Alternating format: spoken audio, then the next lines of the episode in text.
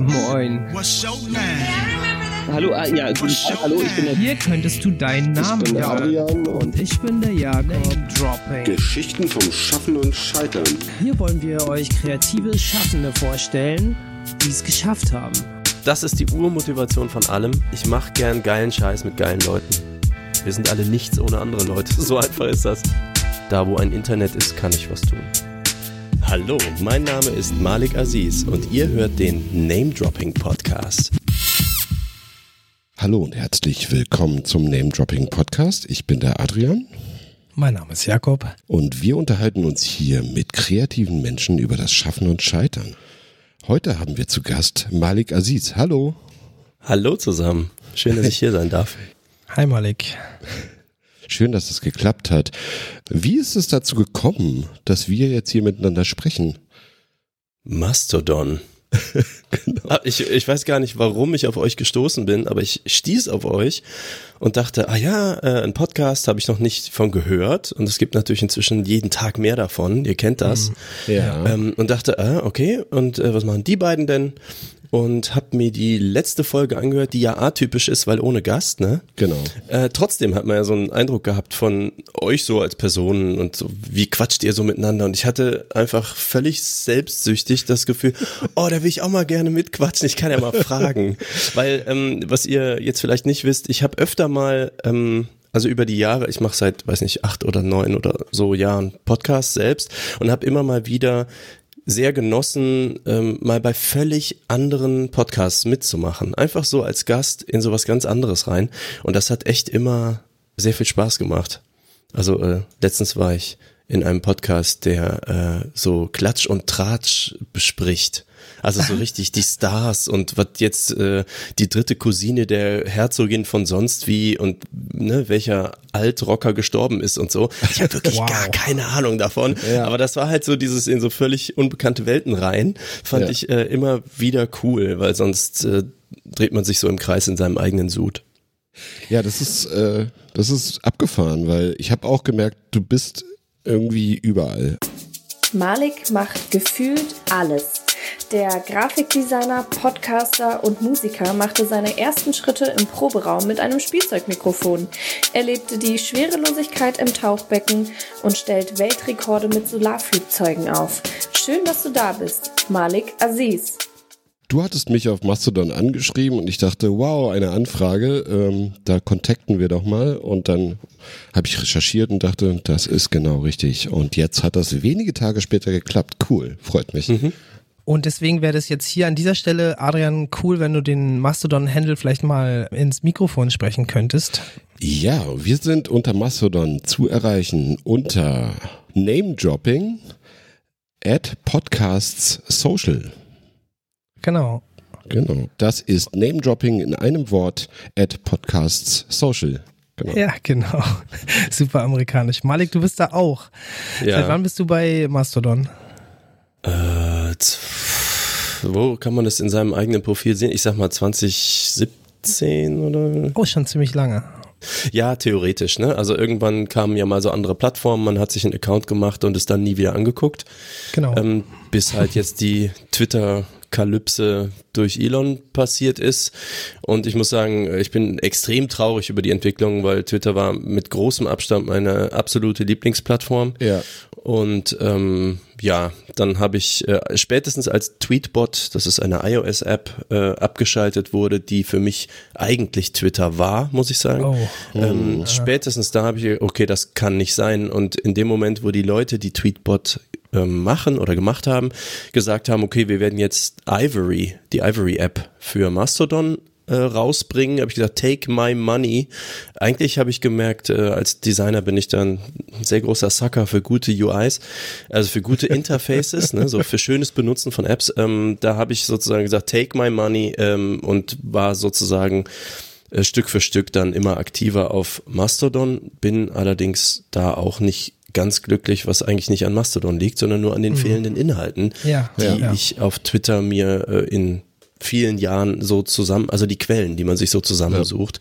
Ja, ähm, ja gutes Beispiel ist vielleicht so Ukraine-Krieg. Wenn man da äh, wirklich wissen will, was on the ground passiert oder sowas, dann gibt es einfach, weiß nicht, von den Quellen, die ich da so in Listen zusammengesucht hatte und so, gibt's vielleicht zehn Prozent auf Mastodon.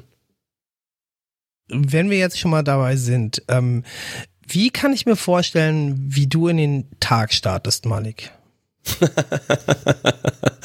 okay, äh, wie habe ich es, ich glaube, gestern noch umschrieben oder vorgestern?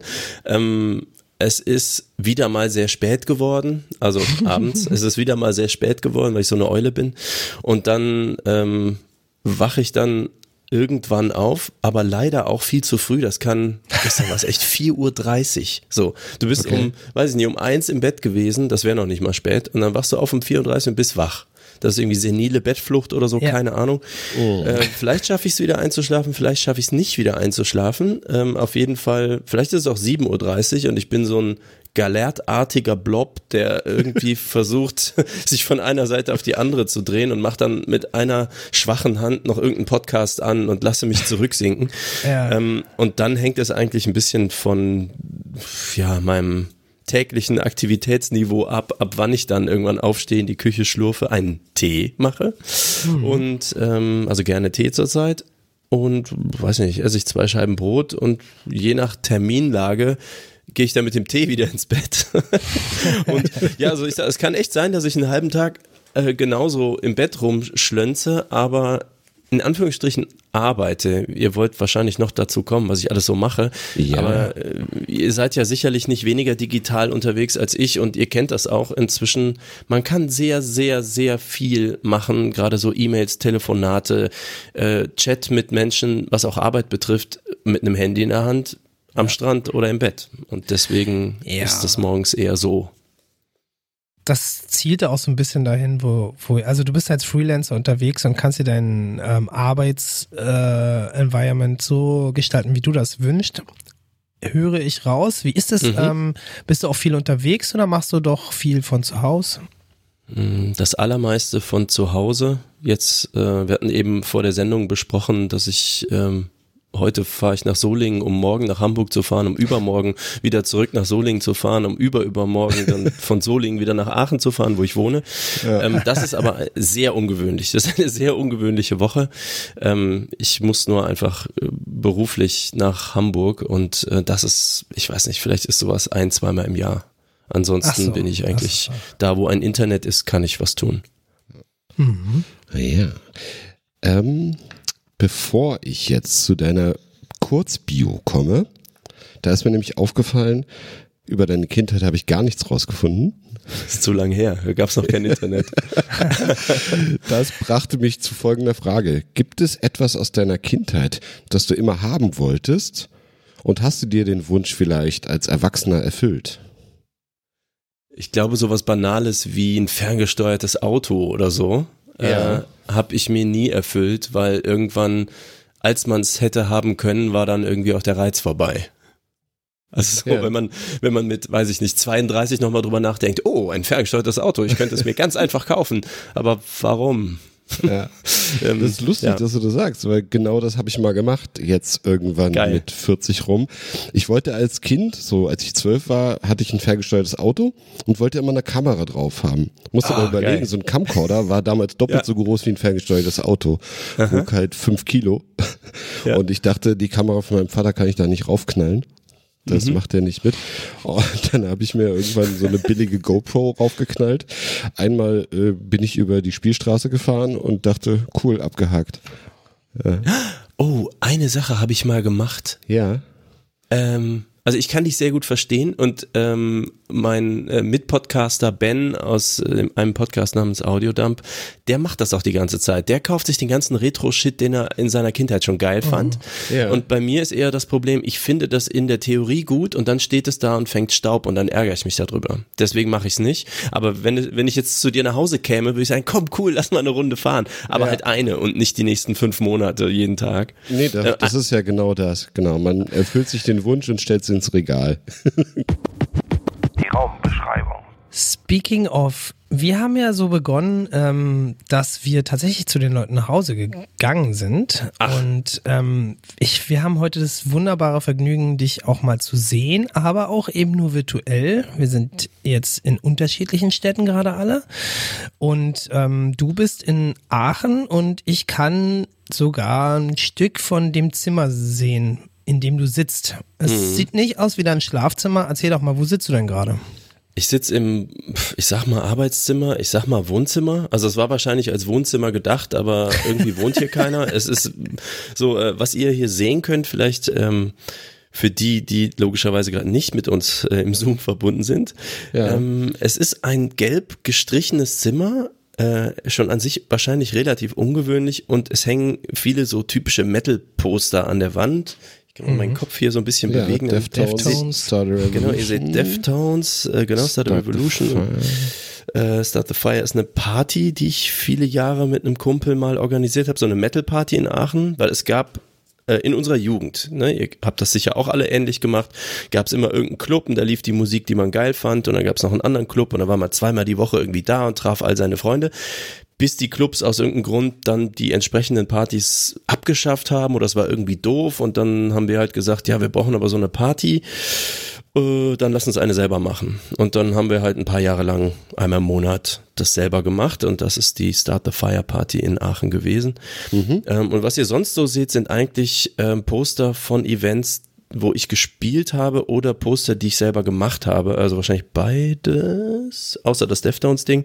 Äh, genau, das sind, ähm, ähm, wenn es Poster gab, äh, ihr merkt schon, ich spiele in Bands oder spielte Ja. in diversen Bands. Ähm, genau, und äh, da ab und zu kommt man, gerade wenn man irgendwie Grafik kann, natürlich in die Verlegenheit, so, ach ja, da können wir ja mal ein Poster machen. Und äh, da habe ich mir natürlich eins von behalten und die habe ich mir dann so als Erinnerung an die Wände gehängt. Und wenn ihr in meinen Flur gucken könntet, da hängen die ganzen Flyer und da ist, sind die ganzen Wände tapeziert mit dem Kram. Ich mache das schon was länger und ähm, das sind auch schöne Erinnerungen. Manchmal guckt man drauf und denkt, krass, wir haben irgendwie in Russland gespielt oder so. Ist Echt? eben, ja. Wo habt ihr denn gespielt? Äh, wir haben zwei Russland-Touren mit Start a Revolution gemacht, 2014 eine und 2016. Ähm, und das waren jeweils, weiß ich nicht, 2.000, 3.000, nee, mehr, 5.000 Kilometer oder so. Äh, deswegen, es sind viele Städte und Käfer, in denen das damals war. Da spielst du teilweise natürlich in irgendwelchen äh, Bruchbuden, wo es durch die Decke regnet vor sieben Leuten, aber du spielst Ja. halt eventuell auch in, ich weiß nicht, Jekaterinburg oder sowas vor ein paar hundert Leuten, äh, Ja. wo einfach nachts um vier absolut die Luzi abgeht. Also es war wirklich ein- einfach alles dabei. Kleine Bands, die Touren wissen, wovon ich rede. Ja. Genau, also das war auch äh, sehr, sehr äh, prägend. Das war äh, super. Diese Touren waren einfach super. Die halbgare Recherche. Wie es dazu kam, dass du inzwischen Musiker, Designer, Jungentrepreneur und Podcaster bist und noch viel, viel mehr, äh, versuchen wir jetzt in der halbgaren äh, Recherche zu ergründen. Die halbgare Recherche funktioniert so, ich habe halbgar recherchiert im Internet Perfekt. und nur dieses Internet als Quelle benutzt und mal geguckt, was ich wirklich rausgefunden habe. Ähm, halbgar auch deswegen, weil es keinen Anspruch auf Korrektheit oder Komplettheit gibt. Das heißt, wenn es etwas gibt, wo du einhaken willst oder eine krasse Anekdote hast, äh, immer her damit. Ne? Hashtag Team Halbwissen für die, die Bescheid wissen. ähm, Ja, nein, noch nicht. ähm, darf ich eine Anekdote bringen, Ja, bevor du bitte. überhaupt anfängst? Gerne. Denn Jakob hat eben was gesagt und ich habe nur halb drauf geantwortet und das fiel mir gerade ein. Nee, du hast es gefragt, Adrian. Ähm, hast du dir schon mal was erfüllt in der Jugend und sonst wie? Und dann fiel mir ein, ja doch, eine Sache habe ich mal gemacht. Die möchte ich vielleicht noch erzählen, die fand ich ganz lustig. Ähm, Ihr habt doch sicherlich, oder ist eine Frage an euch, wenn ihr, sagen wir mal, mit sieben oder so, ihr habt irgendwie tauchen gelernt. Ich meine so Luft anhalten, Kopf unter Wasser, ja, oder mit zehn oder so. Ja. Und ihr habt dann irgendwie Luft angehalten und äh, seid dann unter Wasser geblieben und das ist ja so ein bisschen wie im Weltraum schweben. Man wünscht Ja. sich, dass man das mal zwei Minuten lang machen könnte, um dieses Gefühl zu behalten. Und das geht so schwer, weil dann wird die Luft knapp und dann muss man nach oben und man muss sich auch unten halten, weil die Lungen sind ja voller Luft und so. Und ähm, also wenn es euch auch so ging, ich hatte immer so im Kopf, das würde ich ja gerne machen. Also in dem Schwimmbad in Aachenbrand, wo ich als Kind und Jugendlicher da irgendwie unterwegs war.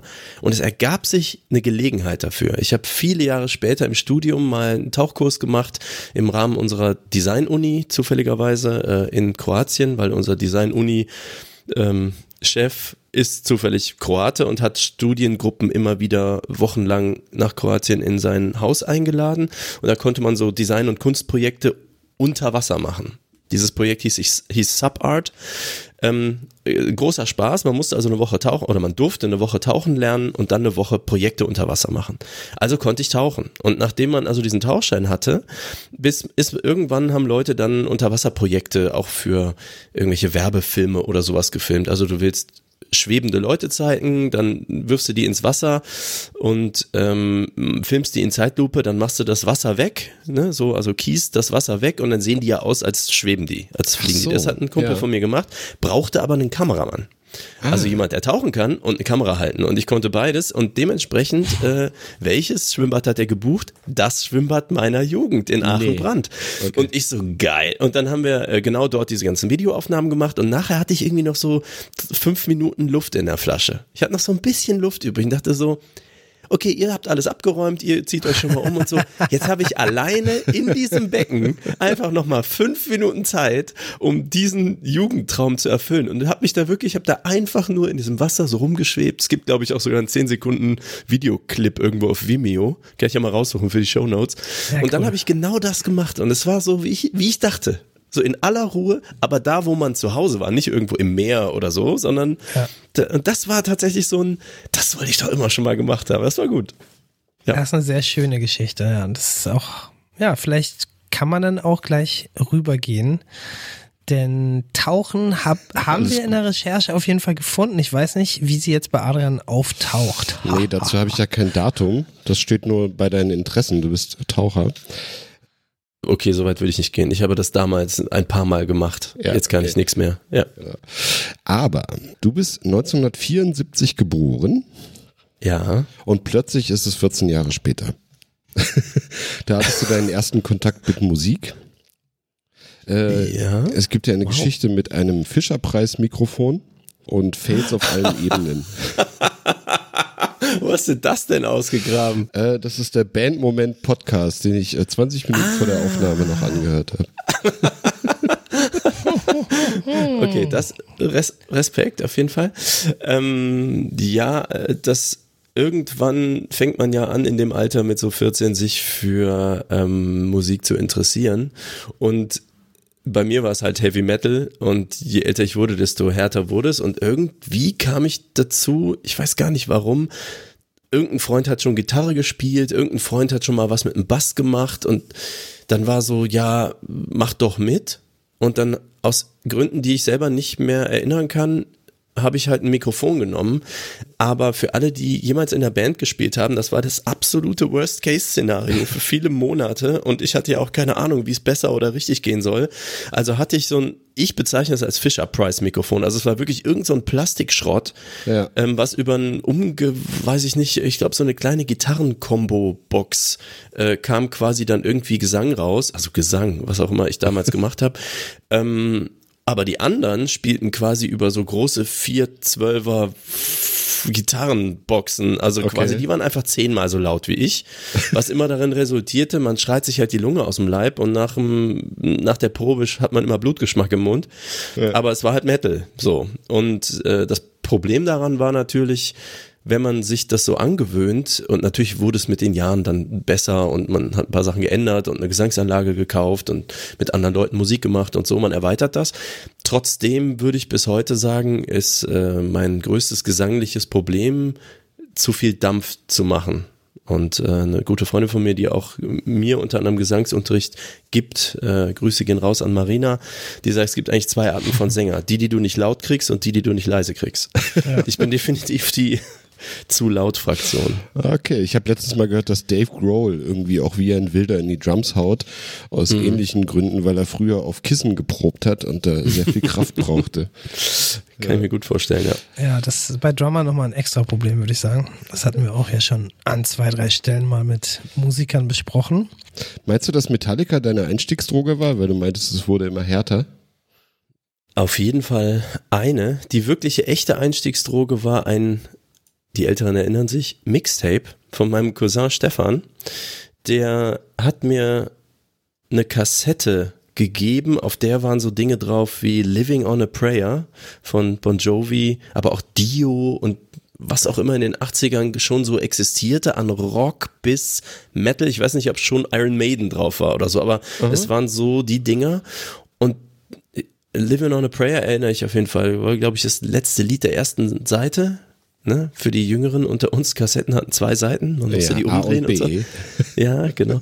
Also ähm, das deswegen, das war das war auf jeden Fall das erste, wo ich so dran hängen blieb und das erste, wo ich so richtig an der Band hängen blieb, war Iron Maiden dann tatsächlich. Und da erinnere ich mich auch noch, dass ich äh, Luftgitarre immer falsch rumgespielt habe. Also, weil ich wusste nicht, wie man richtig Gitarre spielt und habe immer mit Luftgitarre gespielt. Aber die tiefen Töne waren bei mir unten und die hohen Töne oben. Also oben heißt weiter weg entfernt vom Körper waren quasi die hohen Töne, was falsch ist.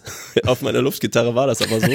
Und Okay. äh, die, die näher am Körper sind, ähm, also wenn man die Hände quasi zusammenführt, wenn ich es so beschreiben kann, da waren die tiefen Töne und das stimmte einfach gar nicht. Und das hat mich auch erstmal verwirrt, als ich dann wirklich Gitarre spielen gelernt habe. So, äh, das ist ja alles falsch hier. Das ist so wie wenn man immer Goofy gelesen hat als Kind und irgendwann Englisch lernt und merkt, das heißt Goofy. Der Ah, Typ heißt Goofy, das hat mir nie einer gesagt. So, was soll das? Ich dachte früher, es heißt äh, Budget statt Budget. Oder Budget. Auch, auch nicht schlecht. ja. Ähm, irgendwann hast du zwischen 1988 und jetzt hast du Design studiert. Das Datum Mhm. habe ich nicht rausgefunden. Ich weiß es nicht mehr. Aber 2005 wurde die Band Startup Revolution gegründet. Ich weiß nicht, ob du von Anfang an dabei warst. Gar nicht. Okay. Also Das- sowas von nicht. Ja, Ja. Da hast du dann, aber da spielst du jetzt, ne? auch eigentlich nicht mehr. Es ist kompliziert. Es ist, also ähm, ich kann es aufdröseln. Es ist so, Ja. ähm, Kumpel Patrick, der jetzt übrigens der Bierkapitän ist. Für alle, die irgendwas mit Malle-Schlager zu tun haben und Oh. den Bierkapitän noch nicht kennen, der Oha. hatte irgendwie, ich glaube, den Sommerhit 2021 oder 20 oder so. Jedenfalls, das ist unser Sänger und Bandgründer Patrick. Ähm, ich habe auch tatsächlich mal ein langes Interview mit ihm über die Bierkapitän-Sache bei Malik FM gemacht. Ja. Ähm, wer da die Story genauer nachhören will, kann das dort tun. Ähm, also auf jeden Fall hat Patrick die Band gegründet und der ist so ein, der ist wirklich ein Multitalent-Songwriter. Der ist, sag ich mal, Gitarre, Gesang, so ursprünglich, wo er so herkommt und ist aber so einer der Songs, der liegt im Bett und dann hat er einen Song im Kopf. Und ich meine so mit drei Gitarrenlayern und den Gesängen und den Chören und schon was die Drums machen und wie der Breakdown ist und was der Bass tut und vielleicht könnte man hier noch ein paar Samples einfügen. Also der hat das in Layern im Kopf. Ist mir völlig unverständlich. Ich kann einen Riff schreiben und das war's. Aber das, äh, ja, jedenfalls er hat diese Band gegründet und hat selber in seinem, ich sag mal Kinderzimmer übertrieben, Schlafzimmer oder so, ähm, irgend so ein Demo aufgenommen und wirklich selbstgebrannte CDs in Clubs verteilt hier in Aachen. Und ich habe eine von denen bekommen, fand die auch total super und alle meinten so, boah, das ist ja richtig krass, gut. Das war so Emo, kann man es schon als Metal bezeichnen, Emo-Kram. Ähm, und das war einfach beeindruckend gut. Und dann meinten Leute, ja, das musst du irgendwie live spielen, aber das alleine schwierig. Also hat er sich damals Leute gesucht. Und die haben dann so eine Band gemacht, da war ich lange nicht dabei. Ich habe viel mehr so Death Metal-Kram und so gemacht. Aber ich war auf dem ersten Konzert. Und das war auch geil. Also es war auch voll und es war auch geil und alle hatten Spaß. Und das haben die ein paar Jahre gemacht. Und ich habe meine Bands ein paar Jahre gemacht. Und ähm, hier das eine Poster, was ihr hinter mir seht, Kill Tribe zum Beispiel, war meine letzte Death Metal Band. Die ging irgendwann auseinander und dann war ich so etwas äh, im luftleeren Raum, etwas desillusioniert und dachte, boah, ich weiß jetzt auch nicht mehr. Ich will einfach nur mit netten Leuten Musik machen und da war gerade ein Gitarrist bei Star Revolution ausgestiegen und die Band hatte fünf Jahre auch, glaube ich, nichts mehr gemacht. Aber sie hatte gerade eine Anfrage bekommen für eine Live-Show, wo sie früher mal gespielt hatten. Und da meint er so, ja, ach, man muss vielleicht noch dazu sagen, ich war mit Killtribe in Irland auf Tour und Patrick war Aushilfsgitarrist bei uns, was unfassbar viel Spaß gemacht hat. Also alle, die schon mal auf Tour waren, wissen, wenn du mit irgendwem bei minus drei Grad irgendwo auf einem klebrigen Fußboden übernachtet hast, dann weißt du, ob du gut zusammen klarkommst oder nicht. Mhm. Genau, und das äh, war bei uns definitiv der Fall. Und dann meinte er, äh, wir haben da noch gemeinsam drüber gelacht, weil ich nur so super harte Mucke gemacht habe und äh, die Star Revolution Sachen eher so punkig, melodisch waren. Und dann haben wir noch so drüber gelacht, ja, es wäre irgendwie lustig, wenn du in der Band einsteigst. Und ich war aber gerade in so einem Mindset, du, ich will einfach nur mit netten Leuten Musik machen. Und ich meine, netter als mit euch wird's nicht. So, weil einfach oh. super Leute. Und dann sagte, ja, ich meine, kannst du mal ein paar Riffs lernen und dann gucken wir mal. Ja gut, bam. Äh, ein Jahr vorgespult, hatten wir irgendwie ein Cover gemacht von Gangnam Style, dann ein Redesign, waren am Platte aufnehmen und am Touren. Und äh, so kam das dann. Ist wahrscheinlich meine Art, dass wenn ich irgendwo reingehe in ein Projekt, dann mache ich es auch richtig. Ich kann das nicht so halb gar. Ja. genau, du hast auch in anderen Bands gespielt, hast du ja gerade schon erwähnt. Ne? Also was mhm. haben wir mhm. hier? Slake, Bitterlands, Saw 7 Reflex, äh, Barracuda und Kill Tribe. Wahrscheinlich auch noch andere, ne? Ja, es waren natürlich viele so Jugendbands. Also ich würde mal sagen, Barracuda und Kill Tribe waren so die ernstzunehmenden. Ja. Und danach ähm, also wo man schon so Musikvideos gedreht hat und sowas in der Art. Und dann eben Star Revolution, das war sicherlich die am allerernstzunehmendste. Ähm, immer noch nichts, wo jetzt irgendjemand sich umdrehen würde und sagen, kommerzieller Erfolg, aber es ist schon so, du spielst halt irgendwelche Festivals und kommst auf Touren rum. Wie gesagt, wir waren zweimal in Russland, in Polen, in UK pff, äh, und natürlich in Deutschland und Holland und sowas unterwegs. Ähm, das war schon geil. Ähm, und warum ich sage war, weil es gibt jetzt kein so definitives Ende. Wir hätten eigentlich so eine äh, richtige Homecoming-Show mit Postern und allem. Ich glaube, das ist das Poster, was ihr hier hinter mir sehen könnt. Mhm. Also okay. halb ahnen, äh, ahnen könnt, das Grüne. Ja. Ähm, und das war ungefähr angesetzt, nee, ziemlich genau zwei Wochen nachdem die Pandemie ausbrach. Ja. Ich oh. habe äh, im März Geburtstag. Ich weiß, das letzte, was passiert ist mit Öffentlichkeit, war mein Geburtstagsessen mit eben jener Band und so ein paar Freunden. Und ich habe schon so gedacht, das wird nicht cool und ich saß schon kommen und wusste, okay, wir mhm. können im Prinzip alles canceln und das wird auch noch lange dauern. Ich wusste nicht wie lange oder so, ich bin ja kein Prophet, aber ich wusste schon, das ist nicht in zwei Wochen wieder alles gut. So. Und deswegen haben wir das gecancelt und spätestens die Woche danach äh, haben dann alle alles gecancelt so und dann war es auch offiziell. Dementsprechend dieses Konzert äh, war aber das fiel halt zusammen mit Patricks Werdung zum Bierkapitän und so. Und mhm. er hat dann auch so ein paar lebensverändernde Sachen gehabt, so ist aus Aachen weggezogen, hat Kinder bekommen und ist ein Malestar geworden. Und äh, das war dann irgendwann, wir haben dann noch eine Weile weitergemacht ähm, oder schon in der Zeit schon eine Weile mit Ersatzsängern, Freunden von uns äh, weitergemacht. Das ging auch ganz gut, aber es war schon klar, wenn der Songwriter und eigentlich Mastermind der Band aus der Band raus ist und wir nicht einen Workflow etabliert kriegen, dass er, was weiß ich, er kann ja Songs schreiben und wir spielen live oder so, das hätte funktioniert, aber das war ihm auch gar nicht möglich. Er hat das irgendwie probiert, aber gut, irgendwann war halt sozusagen klar, okay, wir können das nicht mehr machen. Wir haben das nie offiziell verkündet. Es gibt tatsächlich auch Fans, die fragen und so. Jetzt erfahren sie es von hier. ähm, das ist auch nicht ausgeschlossen, dass man auch mal einmal irgendwo so eine Homecoming-Show macht oder so. Ja. Aber äh, eigentlich ist es das gewesen. Und jetzt äh, gibt es gerade eine neue Band in Entstehung, über die wir noch gar nicht reden. Aber oh. es gibt da was, was kommen wird. Es dauert aber noch. Da sind wir gespannt. Jakob? Ja, es gibt ja so eine Fade-Outs. Also das ist jetzt natürlich schon ein schwerer Schlag, wenn der äh, quasi Gründer aussteigt, aber es soll ja auch sehr erfolgreiche Bands geben, die sogar das geschafft haben.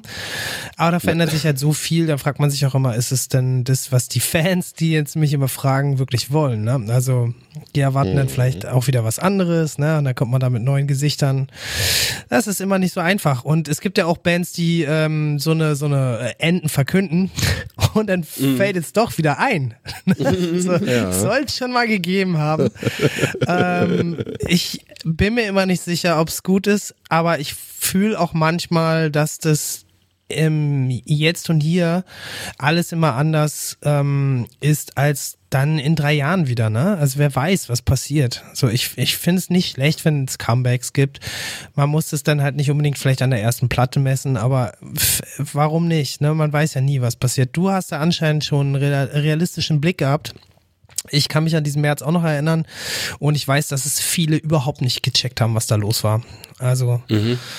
Ähm, da warst du dann wahrscheinlich schon ja äh, ziemlich alleine mit dieser realistischen Einschätzung. Am Anfang ja. Aber ich glaube, ja. ich bin auch jemand, äh, wir haben eben über Twitter gesprochen, der sich gerne viel informiert und auch Zeit hat, ne, wegen Freiberuf und so, auch ja. sich über so Dinge zu informieren. Und wenn du dann die ersten sieben Experten gelesen hast weltweit ja. und die dann schon gesagt haben, okay, pass auf, das hier äh, logarithmische Entwicklung und so, ähm, dann braucht man mit dieser Vorinformation nicht mehr besonders prophetisch sein, um dann zu wissen, okay, das wird nicht schnell hier vorbeigehen. Ja, ja. für die Expertenbubbles ist Twitter echt super. Ja. Gehen wir nochmal im Lebenslauf weiter. Ja. Äh, 2011 geht der Podcast Der Weisheit äh, on air. Hm. Und das ist ja ziemlich früh für einen Podcast in Deutschland, ne? 2011? Ja, ich kann dazu allerdings persönlich relativ wenig sagen, denn der ist auf dem Mist von Markus Richter gewachsen. Viele kennen den bestimmt äh, Deutschlandradio und irgendwelche Dinge, ähm, ein Radiomoderator aus Berlin und da gab es am Anfang auch ein anderes Team. Also viele, viele Jahre gab ja, es da ein anderes Team. Genau, später bist du ähm, dazu gekommen.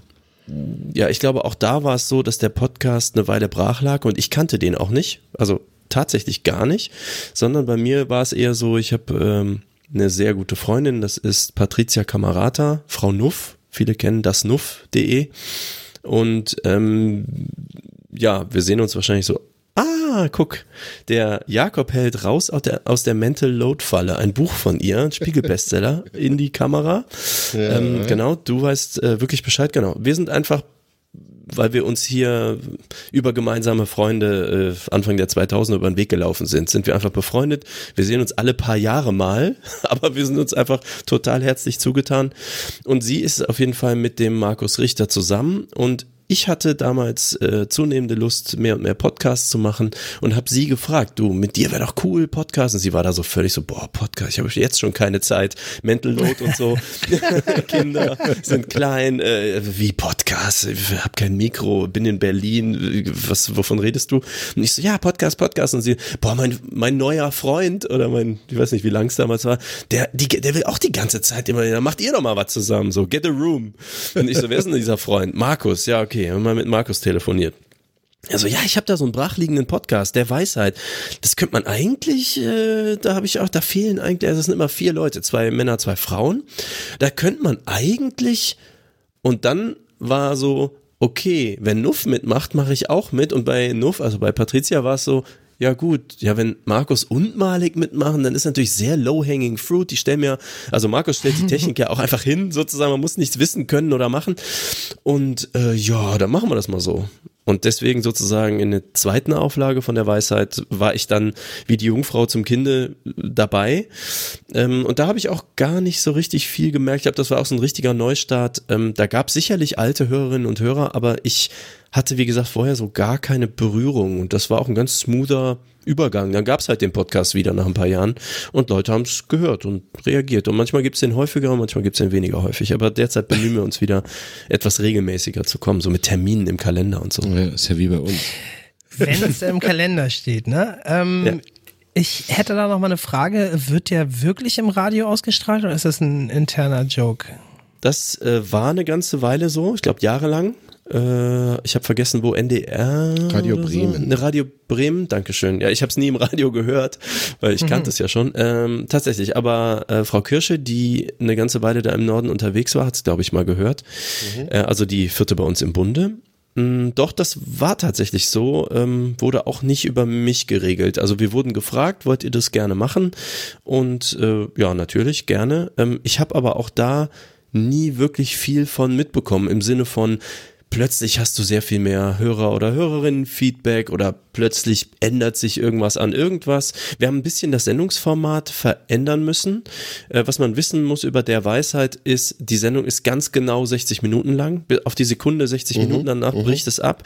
Das heißt, das ist natürlich für ein Radio ein sehr ähm, liebevolles Format, Ja. weil ne, die können gut planen, aber es ist auch so, dass da natürlich Nachrichten und sowas drin sind. Deswegen haben wir, glaube ich, eine Pre-Show oder Pre-Pre-Show, ich habe es vergessen. Es gab eine, also jedenfalls war es so, dass das, was netto im Radio gesendet wurde, war dann ein paar Minuten kürzer, Ja. aber die Leute im Podfeed, Podcast, Podcatcher haben das gleiche bekommen, was sie immer bekommen haben, die 60 Minuten. Also das heißt, im Radio waren es dann ein paar Minuten weniger. Und wir haben das auch so die Themen gestreut, dass das Vorgeplänkelt dann fürs Radio nicht wichtig war. Ja, innovativer Bonus-Content. Ähm, es ist eigentlich inzwischen fast das, wo es hingeht. Ja, Ja. Also jetzt auch schon bei großen Fernseh-Live-Sendungen gesehen, dass die Mediathek inzwischen ähm, teilweise dann eben genau das auch macht. Ja. Mhm. Aber das ist nicht mehr zu hören jetzt. Also das wollte ich jetzt nochmal zu Ende bringen. Ich habe das jetzt nicht gefunden in irgendeiner äh, Öffis Mediathek. Okay. Der weiß Ach so, halt, ich weiß noch nicht, ob's ich da war oder Podcatcher so. gefunden. Es ist immer sehr schwierig mit Metadaten und öffentlich-rechtlichen äh, Sendeanstalten. Die haben da gewisse Probleme. Möchte ich mal hier an irgendwelche IT-Leute weitergeben. Macht da mal was. Das ist echt nicht gut. Ist es nicht auch, also ich weiß nicht, ob wir da in die Mediathek wollten, durften, konnten, ob das überhaupt ÖR ist oder ob die Ja, privat genau. sind. Ich habe keine Ahnung. Also ähm, deswegen, da war ich wirklich wenig beteiligt. Es hätte sich sicherlich mehr ergeben, wenn man dann plötzlich aus Bremen sehr viel mehr Feedback oder so bekommen hätte, Ja. dass man das in die Sendung integriert. Aber es war eigentlich, wir haben den Podcast gemacht wie immer und Markus hat den dann auch an die gegeben. Verstehe. Also war ganz unaufregend in dem Fall. Wir springen ein paar Jahre weiter. 2016 hast du als Unterstützer eine Stunde Sendezeit beim Talkradio Detektor FM übernommen. Habe Da ich? guck, sta- stand im Internet. Vielleicht ist es auch Fake. falsch. Fake. News. Äh, Jetzt überlegt er gerade. Detektor FM gemacht? sagt mir irgendwas. ja, Äh, Was hast du da an Info drüber gefunden? ich müsste das jetzt nochmal googeln. Also ich war Ähm. kein Radiomoderator ever. Okay. Dann. Ich würde sagen, das ist dann vielleicht einfach mal Ist das was falsch. mit Musik Einfach- vielleicht? Weil Detektor FM, was machen die denn? Detektor FM macht Musik und Stimme, genau. Ja, ist was mit Musik. Und wenn ich das jetzt hier ein. Vielleicht war ich mal zu Gast irgendwo, aber Vielleicht was ich kenne auch das Logo und so weiter, aber äh, ich glaube, Ja, ich glaube, wenn du da jetzt eine Moderation übernommen hättest, dann wüsstest du das vielleicht. nee, auch. das habe ich nicht. Also das Okay. habe ich nicht. Ja, dann Okay. ist das halt falsch. Mhm. Das haben wir auch mal. So hat das ja alles angefangen mit der halbgaren Recherche, ne? Das muss man Genau, ja auch nochmal das- sagen. Finde ich eigentlich voll geil, so Fake, Fake Facts über einen. Es gibt doch so bei irgendeinem Ja. Musikerformat auf YouTube von, ich glaube, Metal Injection, die machen auch Fake or Fact, glaube ich, heißt es auch. Und dann nehmen die Henry Rollins oder so und dann reden die mit dem 20 Minuten über das, was auf Wikipedia steht.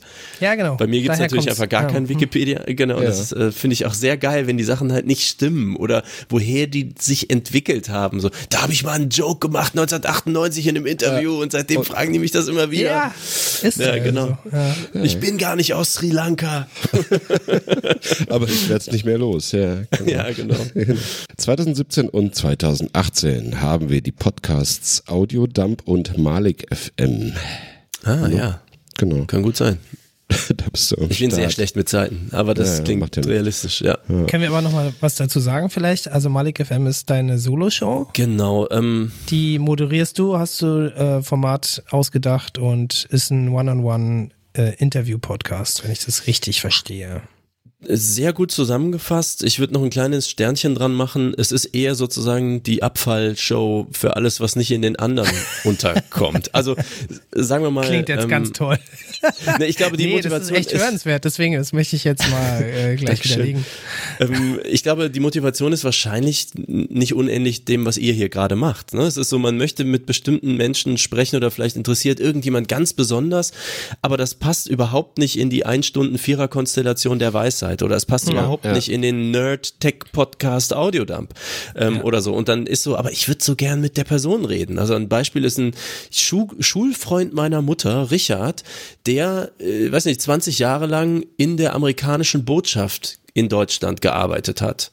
Ja. Und dann habe ich so gedacht, ich meine, der hat ja 9-11 und so aus dem Bienen, wie heißt das, Bienenschlag? Nee, Taubenschlag selber mitbekommen, ähm, sozusagen und noch viele andere Sachen, so irgendwie der Fall der Mauer und was weiß ich. Ich so, wie war denn das? Und dann waren wir da halt mal zu Besuch und ich habe halt Mikrofon mitgenommen so und habe mich da mit dem dann mal zwei Stunden hingesetzt oder drei, ich weiß nicht. Und äh, auch viele ja, ich mache ja auch gerne äh, viel so Bilder in Kapitelmarken und sowas rein. Und da gibt's halt auch Fotos dann, wie er da im Bundestag sitzt und neben ihm, was weiß ich, Kohl oder weiß ich, ne, irgendwie sowas. Also er war jetzt kein Bundestagsabgeordneter, aber man war ja damals, war ja Bonn noch die Hauptstadt und er war halt einfach am Ort des Geschehens. Und äh, mhm. so, das sowas zum Beispiel, äh, das passt halt dann nirgendwo rein. Oder was ich eben gesagt habe, äh, mein Kumpel Patrick ist jetzt zufällig der Bierkapitän. Es gibt da draußen Millionen Leute, die das irgendwie feiern und mögen und hören, wissen gar nicht, dass der eigentlich so ein Metalhead ist. Und ja. wie es so dazu gekommen ist, man ist dann so zufällig so ganz nah dran und kriegt, ich habe natürlich die ganze Entwicklung auch mitbekommen und die Schwierigkeiten, wenn man sich in so einer Szene äh, voller Ellbogen irgendwie hocharbeiten möchte und keiner möchte da jemand Neues haben und so, das ist äh, auch schon ein Haifischbecken. So. Und äh, wen kann man schon mal fragen? Ne? So. Ja. Und ähm, genau, und da gibt's so ganz viele solche Sachen und das hat, gibt mir auch die Möglichkeit, englische Interviews zu machen. Äh, ich habe da zwei Feeds, einen deutschen und einen englischen. Ah. Äh, ich rede ganz gern Englisch, so gut ich es irgendwie kann, aber vor allem rede ich ganz gerne vielleicht auch mit Leuten, mit denen du halt nur auf Englisch reden kannst für bestimmte Infos. Zum Beispiel als die Black Lives Matter Sache war, ähm, also als sie so richtig hochgekocht war damals, ähm, da kannte ich ein Jazz-Duo, ein schwarzes Jazz-Duo aus New York. Und einfach über so beruflich, habe mal irgendein Design für die gemacht, so über das Internet. Und habe gesagt, hör mal, hättet ihr Bock, ihr habt ja Mikrofone und so, dazu was zu sagen und mit mir mal zu quatschen, mit so einem deutschen Weißgesicht, wie ist das denn da so? Und da haben wir, ich glaube, sogar zwei Sendungen gemacht. Oder als mein Kumpel Florian, äh, Anfang von Corona, der war in Neuseeland, die waren die allerersten, die krank geworden sind. Also ja. äh, sprich, es gab noch nicht mal Tests oder Diagnosen und so. Und da habe ich mit dem täglich, mit ihm und seiner äh, Frau Nancy ähm, täglich mal so ein paar Minuten gemacht oder alle paar Tage, äh, wie es denen eigentlich so geht und so, weil die waren halt richtig schlimm krank und äh, waren aber leider nicht in einem festen Zuhause in Neuseeland, sondern die machen da so äh, wie nennt man das, äh, so House-Sitting. Das heißt, du bist halt irgendwie sieben, zehn, zwanzig Tage in irgendeiner Riesenvilla von irgendwem, der gern möchte, dass jemand auf das Haus aufpasst, während man weg ist. Da gibt's so Plattformen, da kann man sich da so bewerben und so. Und dann bist du da und bist halt richtig scheiße krank. Und oh. Leute glauben dir teilweise nicht, dass du jetzt wahrscheinlich dieses Corona hast, weil kannst du ja nicht testen. Und du musst dich dann irgendwie, du möchtest dich aber isolieren, weil du schon gelernt hast, dass Isolieren eine gute Idee ist, aber wo? Und dann musst du dir irgendein Hotel nehmen oder Hostel oder irgendwas, wo du aber möglichst niemanden triffst und du bist eh so krank, dass es schon schwer ist, den dummen Koffer zu tragen und so weiter. Also solche Sachen, die passen dann halt nicht in irgendwelche anderen Podcasts und das ist dann sozusagen die digitale Müllhalde Malik FM, die ich aber tatsächlich, äh, wie du sagst, äh, ich finde auch, da sind wirklich tolle Gespräche bei rausgekommen. Ja. Das längste ist mit Basti von Bits und so. Ich glaube, wir haben die fünf Stunden geknackt. Okay. Ja, cool. Und Audiodump, um jetzt das äh, nochmal mhm. voll zu machen, ähm, ist ein Tech-Podcast, äh, hast du gerade mhm. gesagt. Den habe ich tatsächlich noch nicht gehört. Da würde ich jetzt gerne nochmal ein kurzes Wrap-up von dir haben. Genau, also ein Audiodump ist ein, früher haben wir Tech-Podcast gesagt, inzwischen würde ich eher Nerd-Podcast sagen, weil es, es ist sehr tech-lastig. ist gleichbedeutend. ja, manchmal ja, manchmal nein, aber es ist halt so, wie ich sage, ähm, wenn äh, Kumpel Ben sich dann in die Retro-Sachen aus den 70er Jahren, die nicht hm. unbedingt Computer sind, äh, rein nerdet und wir reden dann über ferngesteuerte Autos aus ja. Japan in Originalverpackung, dann ist es halt irgendwann nur noch begrenzt Tech. Früher fing es halt an mit Hackintosh und Apple und iOS und so. Ja. Ist auch sicher noch ein großer Schwerpunkt. Ähm, ja, der ist zweiwöchig und es sind vier Leute im Team. Johnny aus Hamburg, ähm, dann eben die genannter Ben und sein Hund Kalle, der eine große Rolle in diesem Podcast spielt. Ähm, ich und äh, Flowinho, das ist der einzige mit Vollwissen. Deswegen wir sind äh, Hashtag Team Halbwissen, steht auch auf den T-Shirts drauf, weil wir halt auch nicht das Vollwissen für uns beanspruchen und äh, sehr gerne, da ist sehr viel Community drumherum, äh, die in unserem Slack äh, immer sehr aktiv mitmacht. Also wir haben Live-Sendungen ähm, und da gibt es sowohl während der Sendung als auch natürlich zwischen den Sendungen äh, sehr viel Live-Interaktion und die korrigieren uns dann an den richtigen Stellen und das äh, arbeiten wir dann auch entsprechend ein. Also das macht mir sehr viel Spaß, weil das einfach krass community-driven ist. Ähnlich wie Clean Electric, äh, wer davon schon gehört hat. Ähm, Ah, okay, aber jetzt greife ich wahrscheinlich vor. Weiß ich nicht. Adri, mach mal weiter. Ich bin durch mit der halbgaren Recherche. Ah, tatsächlich. Also, Ja. ähm, ja, kannst du noch mal vielleicht äh, zu Ende führen? Sag doch noch mal. Okay. Ähm, es gab sieben Jahre lang den größten deutschsprachigen E-Mobility-Podcast. Das ist das ganze große Thema Elektromobilität, E-Autos und Energiewende und sowas. Da war ich auch äh, am Anfang Fan einfach. Äh, sind äh, ursprünglich zwei Jungs aus München, Philipp Hellwig und Marcel Lenz. Einfach beste Menschen. Grüße gehen raus. Und da habe ich begeistert zugehört, weil ich auch schon sehr lange, ähm, also ich bin sicherlich sehr linksgrün versifft und mir gefiel dieses Ölverbrennen in Autos schon ewig nicht und äh, hatte immer schon irgendwie ein Auge drauf, das muss alles irgendwie anders gehen und so und habe auch mein eigenes Autofahren, äh, ich habe sehr spät Autofahren gelernt, ich glaube mit 24 oder so und habe dann am Ende bin ich glaube ich 3000 Kilometer im Jahr gefahren. Also das ist ja so eine Schwelle, macht überhaupt keinen Sinn, irgendein Auto zu haben. Und Ja. ich dachte, äh, aber es gab durchaus Bedarfe, also auch mit Band und mit anderen Sachen. Und dann stieß ich auf diesen wunderbaren Podcast, eben Clean Electric, und habe da immer begeistert zugehört. Die haben das auch zweiwöchentlich gemacht. Und äh, über einen Dritten bei denen im Bunde, den Jakob, äh, der war irgendwie Fan meiner Podcasts und ich war Fan von deren Podcasts. Und irgendwann, äh, ich war auch in diesem ähm, in diesem Team drin, was äh, hier unsere Aufnahmesoftware, die ihr auch benutzt, macht, Ultraschall und so und auch über diesen technischen Teil hat man da, kam man ins Gespräch. Und die Podcast-Szene in Deutschland war sowieso total winzig. Und irgendwann kam es halt dazu, dass äh, Kumpel Tom, oft erwähnt, äh, heiß geliebt, äh, und ich 2017 ein Elektroauto gemietet haben, einen Kona damals, und sind, haben da Mikrofone reingebaut und sind aus, damals Hilden war's, äh, wo heute ein großer Ladepark ist, damals noch nicht, ähm, sind wir von Hilden nach München nach Fahrenshausen, das ist bei München, gefahren, wo die Clean Electric Jungs waren Ja. äh, oder sind immer noch und haben währenddessen quasi unsere ganzen Elektroauto Erfahrungen, wirklich blutigste Anfänge, alle Fehler gemacht, die man machen kann. Ladesäulen gehen nicht, äh, irgendwas schaltet nicht frei, du stehst da im Regen, brauchst aber Strom. Also es Ja. ist wirklich, wirklich alles. So, wir hatten alles. Ähm, und das haben wir gemacht und sind dann da runtergefahren, weil wir dachten, okay, wenn wir uns zum ersten Mal persönlich treffen, wo wir uns alle total drauf freuen, dann kann man ja nicht mit einem Verbrenner da runterfahren, muss man ja die volle Elektroauto-Experience machen. Und das war halt richtig super. Es hat auch dazu geführt, dass ich mir einen Kona gekauft habe danach. Aber so dieser, das war so der Move. Und dann war man sich halt freundschaftlich verbunden, war öfter mal zu Gast. Also bei dieser Folge haben wir dann natürlich über diese Reise-Experience gesprochen. Wir kamen dort an und haben eine Folge aufgenommen. Aber später war ich dann äh, auch öfter mal zu Gast, bis irgendwann Philipp mal gefragt hat, hör mal, willst du nicht fest mitmachen?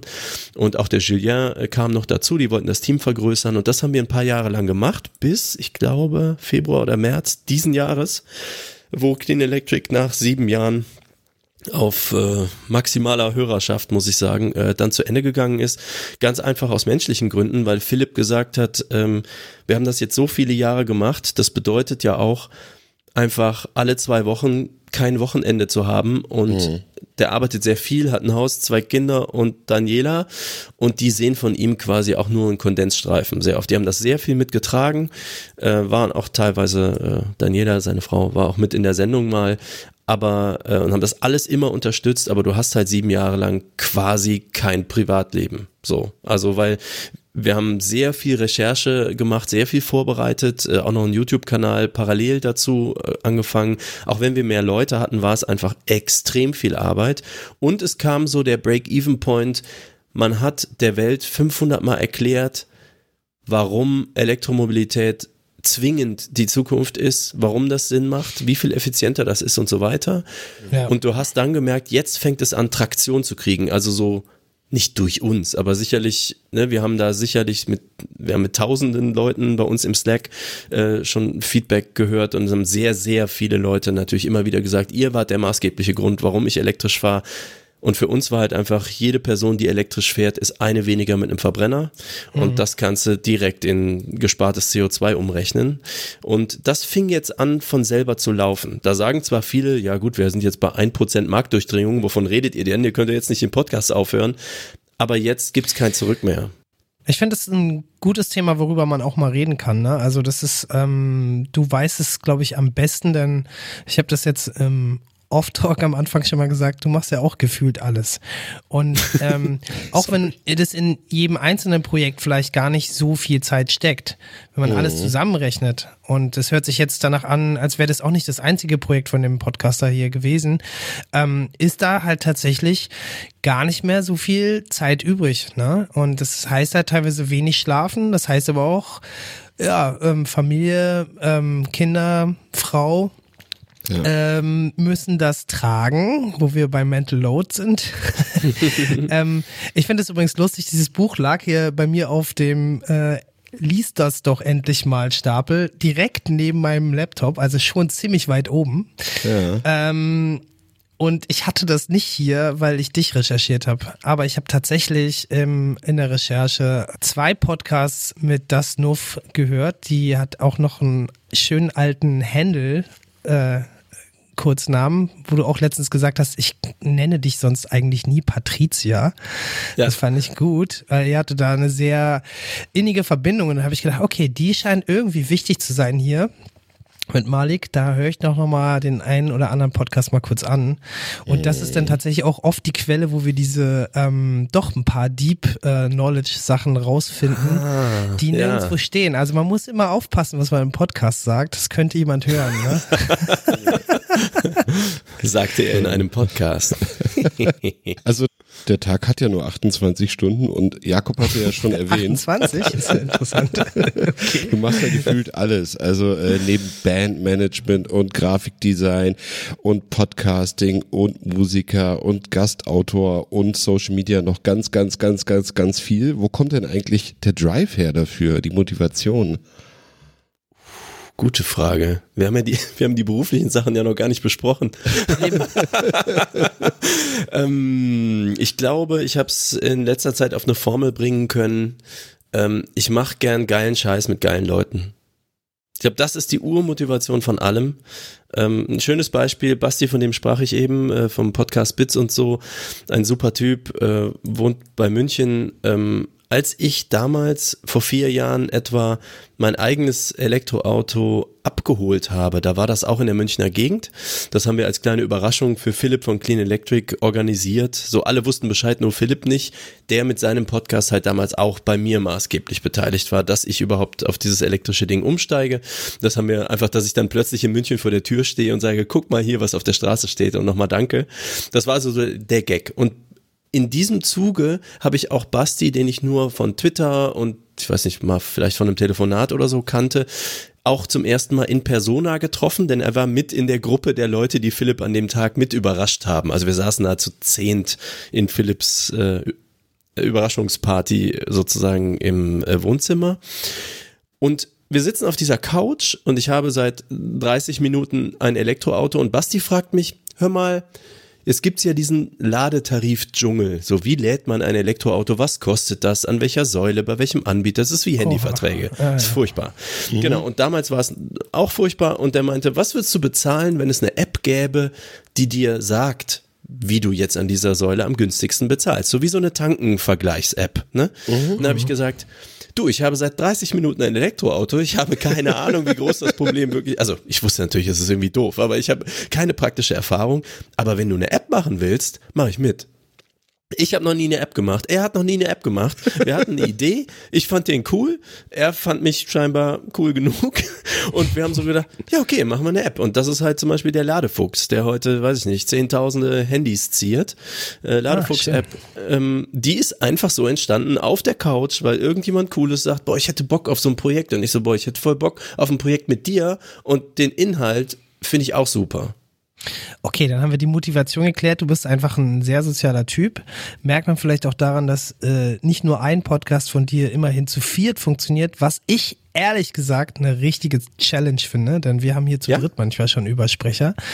Und was mich aber auch interessieren würde, ist, ich nehme jetzt mal dieses konkrete Beispiel. Ja. Du hast jetzt ein Projekt, wo auch eventuell sage ich mal, äh, das Versprechen hinterliegt, dass man damit vielleicht sogar nicht die Zeit wieder kriegt, aber eine irgendeine Art von finanzieller Entlohnung, ähm, ich sag mal im Horizont, äh, gibt's, gibt's die Möglichkeit, damit Geld zu verdienen. Und das heißt, du musst da ähm, sagen, das ist jetzt vielleicht gar nicht mehr so ein Freizeitprojekt. Es kann ja Spaß machen, arbeiten, aber es muss ja irgendwie, nachher gibt's ja schon sowas wie Labels und Arbeit. Ne? Also ganz Mhm. privat bei dir im Kopf wird es dieses Label irgendwo geben. Und Ja. deswegen die Frage, wie fokussierst du dich dann? Hm, das würde meine Mutter jetzt auch gerne mal wissen, so langsam. Ähm, es gibt klare Trennung zwischen Arbeit und Spaßprojekten, würde ich sagen, auf jeden Fall. Und es ist aber schon so gewesen, dass mit der Zeit immer weiter wachsende Hobbyprojekte in den Arbeitsbereich rein diffundieren. Ja. Podcasting ist vor allem das eine große Thema.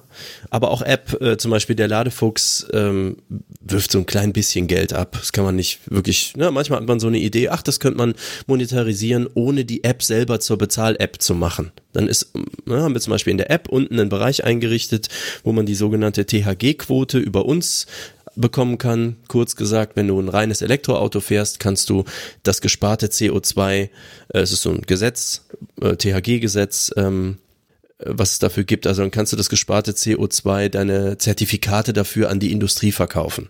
So, Ja. da wurde ein Gesetz eingerichtet, das heißt, auch Privatmenschen können, weiß ich nicht, 200, 300 Euro im Jahr dafür bekommen, dass sie quasi keinen Verbrenner fahren. Und das kann man buchen oder so mit Affiliate-Links über Leute machen. Ihr könntet euch da auch irgendwo anmelden und sagen, so hier gibt einen Link, ne? Bei Name-Dropping jetzt einfach machen. Und ähm, das haben wir dann zum Beispiel gemacht, das ist dann unten in dem Ladefuchs drin und dann, wenn du halt zehntausende Leute hast, die deine App benutzen, dann klicken halt ein paar hundert. Und dann kommt da so ein bisschen Geld rein. Das ist halt nichts, was die Miete bezahlt, aber es ist zumindest, sage ich mal, man weiß, es kommt etwas zurück. Ja, ich sag mal so, ihr müsst ja auch Development reinstecken, ne? Also so eine App, man denkt immer so, haha, dann hast du die App gemacht, katsching. Nee, äh, wenn du n- so eine Art von Produkt auf den Markt schmeißt, hast du eine krasse Verantwortung gegenüber Ja. von 10.000 Abonnenten, selbst wenn die nicht zahlen, dass Ja. diese App weiterhin läuft. Und das ist, glaube ich, fast ein Daily Hustle. Also, ich weiß nicht genau, wie viel Arbeit da jetzt wirklich drinsteckt, aber ähm, das wir stellt man sich vielleicht als Laie etwas einfacher vor, als es ist. Ja, das glaube ich auch. Ich habe es mir auch einfacher vorgestellt, tatsächlich. Und einige Entscheidungen, die wir am Anfang aus Bock getroffen haben, äh, Klammer auf, hey, wir machen eine native App für iOS und wir machen eine native App für Android. Ähm, das sind so Dinge, anstatt sowas wie eine Webseite zu machen, die überall funktioniert und zentral äh, geupdatet werden kann. Äh, das bedeutet ähm, dann auf einmal sehr, sehr viel Hassel hinten raus. Das ist so.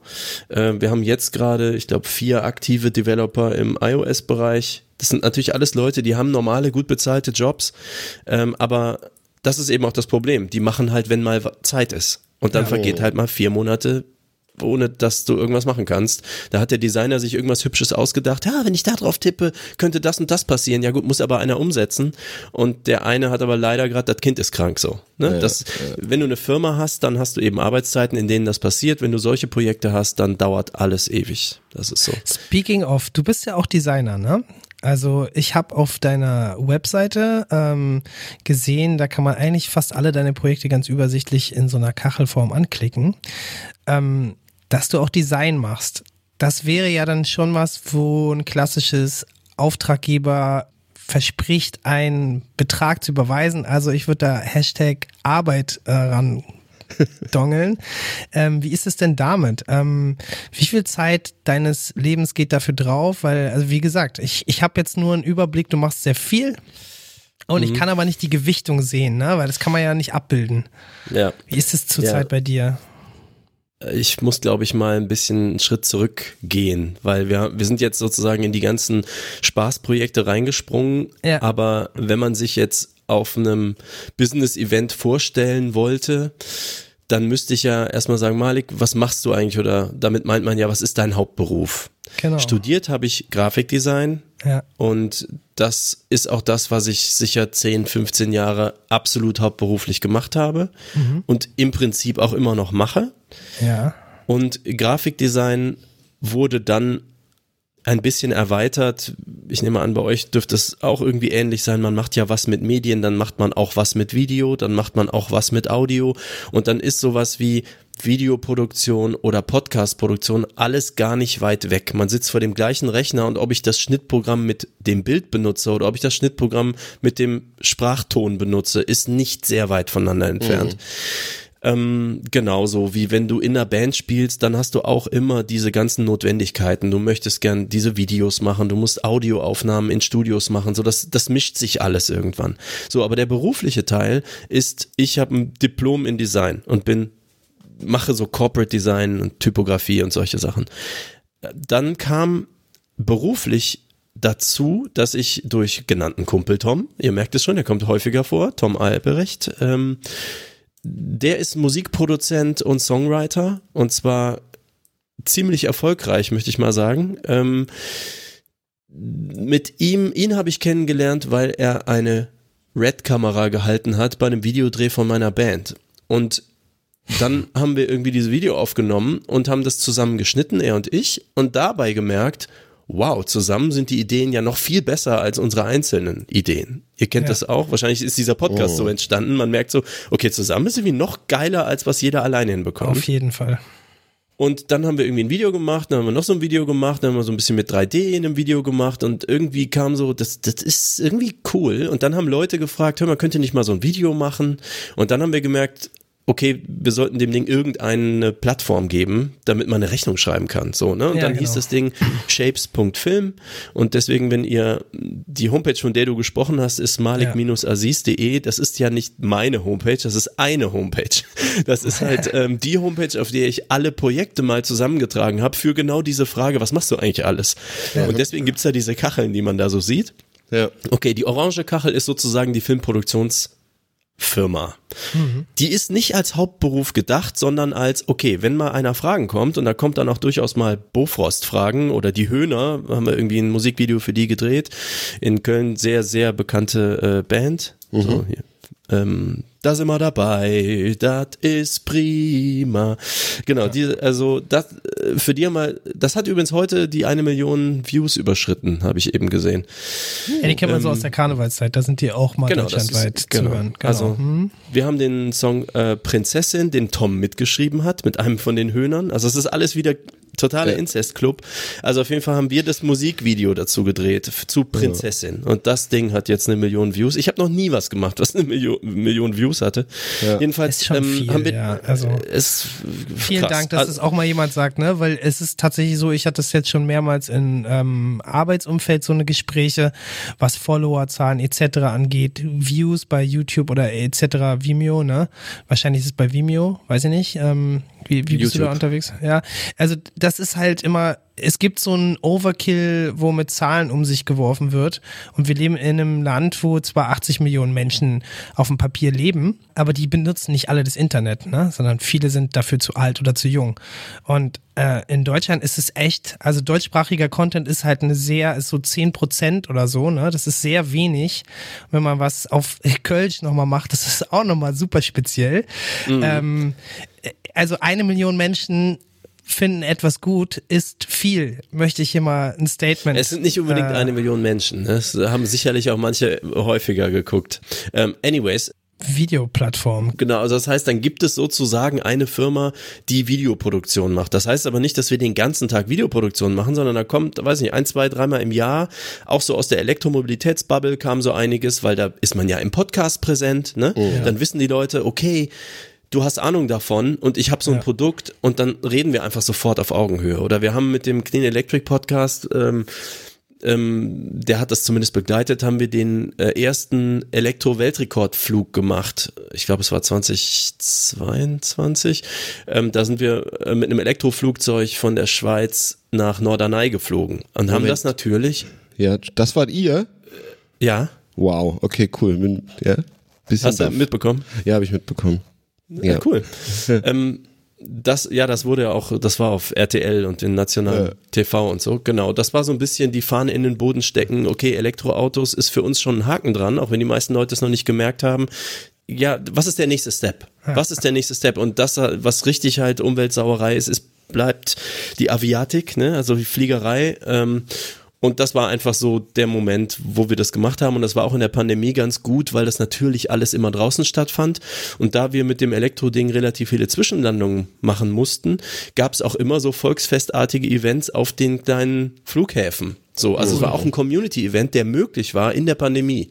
Und äh, das war richtig toll. Ähm, aber ich komme wieder von Hölzchen aufs Stöckchen. Naja, Ähm, es geht um darum, dass du halt auch Video machst, aber dass es eben nicht so viel Zeit einnimmt, wie man vielleicht jetzt denkt, sondern punktuell ist, ne? Genau, also wir haben das videotechnisch auch begleitet und aus solchen Sachen kommt dann halt immer auch wieder was Neues. Dann waren wir auf Norderney mit diesem Flugzeug und die Tagesthemen wollten gerne was drüber machen, aber wir mussten zwingend mit dem Flieger zu einem bestimmten Zeitpunkt die Rückreise antreten und das ist auch immer alles sehr wetterabhängig und so und die hätten es nicht geschafft innerhalb dieses Tages äh, einen Redakteur oder Redakteurin auf die Insel zu bringen mit Fähre und so, um dann diesen kurzen Beitrag zu drehen und so weiter. Und dann haben wir gesagt, naja, wir haben ein Videoteam hier und Ja. dann haben wir das halt gedreht, sozusagen, nach Anleitung von denen. Also so müsst ihr euch vorstellen, man hat diesen Flieger da stehen und Tobi aus unserem Team hat dazu was gesagt und wir haben die Kamera eingerichtet und so per FaceTime mit dem Redakteur von den Tagesthemen dann gesagt, so, mögt ihr diesen Kameraausschnitt, der so ein bisschen nach links, bisschen nach links,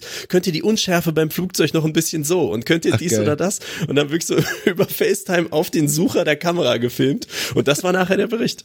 So, Okay. also deswegen, genau, also das äh, super cool, aber das ist da sage ich mal, das sind normale Jobs, die normal abgerechnet werden. Das ist definitiv Business, also ne, der Arbeitsteil. Äh, Jakob hat ja danach gefragt. Das ist so, aber das ist auch nicht so. Wie oft kommt das vor? Das weiß ich nicht. Das letzte, was wir gemacht haben, war Höhner Prinzessin. Nee, stimmt nicht ganz. Danach war noch ein kleiner Trailer. Aber ich sag mal, dieses Jahr, äh, wir haben jetzt gerade Mai, ähm, waren es zwei Jobs. So, ne, die sind normal bezahlt, das ist cool. Ähm, so, aber das da ist jetzt auch die Sache, zum Beispiel ich erwähnte am Anfang, dass ich jetzt nach Hamburg fahren werde. Das ist für ein weiteres Projekt, was ich auch mit Tom gegründet habe. Sorry, Tom, ich zerr dich einfach immer wieder überall rein. Ähm, Und das heißt auch Shapes, aber Shapes.music. Das eine Ja. war Shapes.film, Filmproduktion und Shapes Music ist was ganz anderes. Das ist eher so Toms Arbeitsbereich, nämlich Songwriting, Musikproduktion, Werbemusik. Ähm, der Arbeitsbereich nennt sich Brand Music. Ähm, Ihr könnt euch das so vorstellen, wenn Nivea haben jetzt einen 30 Sekunden Werbeclip und brauchen dafür Musik, so Fernsehwerbung. Wo kommt diese Musik her? Die muss ja jemand schreiben. Genau. Und da kann man sich eben auf den Clip Custom Musik drauf schneidern lassen. Und das tun normalerweise Leute, die hauptsächlich Werbemusik machen. Also es gibt quasi ein, ich vereinfache es jetzt mal, der Musikmarkt ist im Prinzip zweigeteilt. Das eine sind die Songwriter, so Leute, die halt Musik machen, wie Tom für Roger Cicero oder Christina Stürmer oder Udo Lindenberg oder so. Ähm, das ist so, man schreibt einen Song. Und wenn der viel gespielt wird, dann verdient man damit Geld und wenn nicht, dann nicht. So. Und dann gibt es eine andere Abteilung, das ist so Werbemusik. Die schreiben meistens eigentlich keine Songs, sondern die haben diesen 30-Sekunden-Trailer und gucken halt, wenn das Baby den Finger von Papa greift, dass in dem Moment die Bassdrum bumm macht irgendwie, damit es das Video verstärkt. Das ist eine andere Art, Musik zu schreiben. Ja. Und Tom hat halt schon immer beides gemacht. Aber er hat auch wahrgenommen, es gibt sehr viele Leute, die machen nicht beides, aber die können sehr viel. Und dann gibt es sozusagen zwei Lager und die Idee von Shapes Music ist, wir haben sehr guten Draht zu einem Management aus Hamburg, Golden Gate heißen die. Die haben so die Crème de la Crème der 30 coolsten Musikproduzenten äh, unter Vertrag. Also muss man echt sagen, das sind so Leute, die machen so Robbie Williams Sachen und, und Aha, das letzte Album produziert und so. Also die machen auf dieser Musikindustrie, auf dieser Songwriting-Seite sehr, sehr viel. Teils Produktion oder hier äh, Christian Neander zum Beispiel, der äh, Gitarrist von Selig, wer Selig noch kennt, zum Beispiel, der ist auch Produzent. Also solche Leute, die machen aber mit Werbung normalerweise einfach nie was. Und dann haben wir gesagt, lass uns doch, weil Tom beides kann, dann ist er Creative Director. Das war Toms Idee übrigens, nicht meine. Und er meinte dann, ähm, ich könnte aber durchaus diese sehr guten Musiker und Musikerinnen anleiten, wie man Musik macht, die in der Werbeindustrie verkäuflich wäre. Weil die haben offiziell, äh, offiziell, die haben ob, offensichtlich, wollte ich sagen, die haben offensichtlich ja diverse Platin-Alben und was weiß ich äh, so unter den Armen Also die schon. verstehen ihr Handwerk eigentlich, ne? Die wissen genau, wie man Emotionen mit Musik erzeugt. Warum will man das nicht? Ne, da muss es doch einen großen Markt für geben. Und diesen Markt, äh, ja, da sind wir gerade äh, sozusagen dran zu gucken, ob es einen Markt dafür gibt. Die Firma gibt's anderthalb Jahre und Ja. ähm, der erste äh, sehr große Deal, über den ich leider nicht reden darf, äh, läuft schon. Also das heißt, ich, das funktioniert, aber ähm, ein Trip nach Hamburg ist und alle, die in Hamburg leben, wissen das. Äh, dort gibt's viele Werbeagenturen mit Mhm. wohlklingenden Namen und die sollen auch davon erfahren. Und deswegen schauen wir mal nächste Woche. Aber Schön. das ist Arbeit. Also, ne, du hast nach Arbeit gefragt. Also, das Ja, ist so ja. der Arbeitsteil. Wie viel Zeit ist das am Tag? Keine Ahnung. Wenn mal eine E-Mail kommt, wenn mal ein Anruf kommt, wenn man eine Idee hat, wenn man mal jemand anruft, dann ist es Arbeit. Ich quatsch sowieso den ganzen Tag mit Tom. Manchmal ist es halt Shapes Film, manchmal ist es Shapes Music und manchmal ist es Privatprobleme, weil der Nachbar nervt so, ne? Also es ist äh, pf, was ist davon Arbeit? Ja. ja. Du musst ja keine Stundenbögen ausfüllen.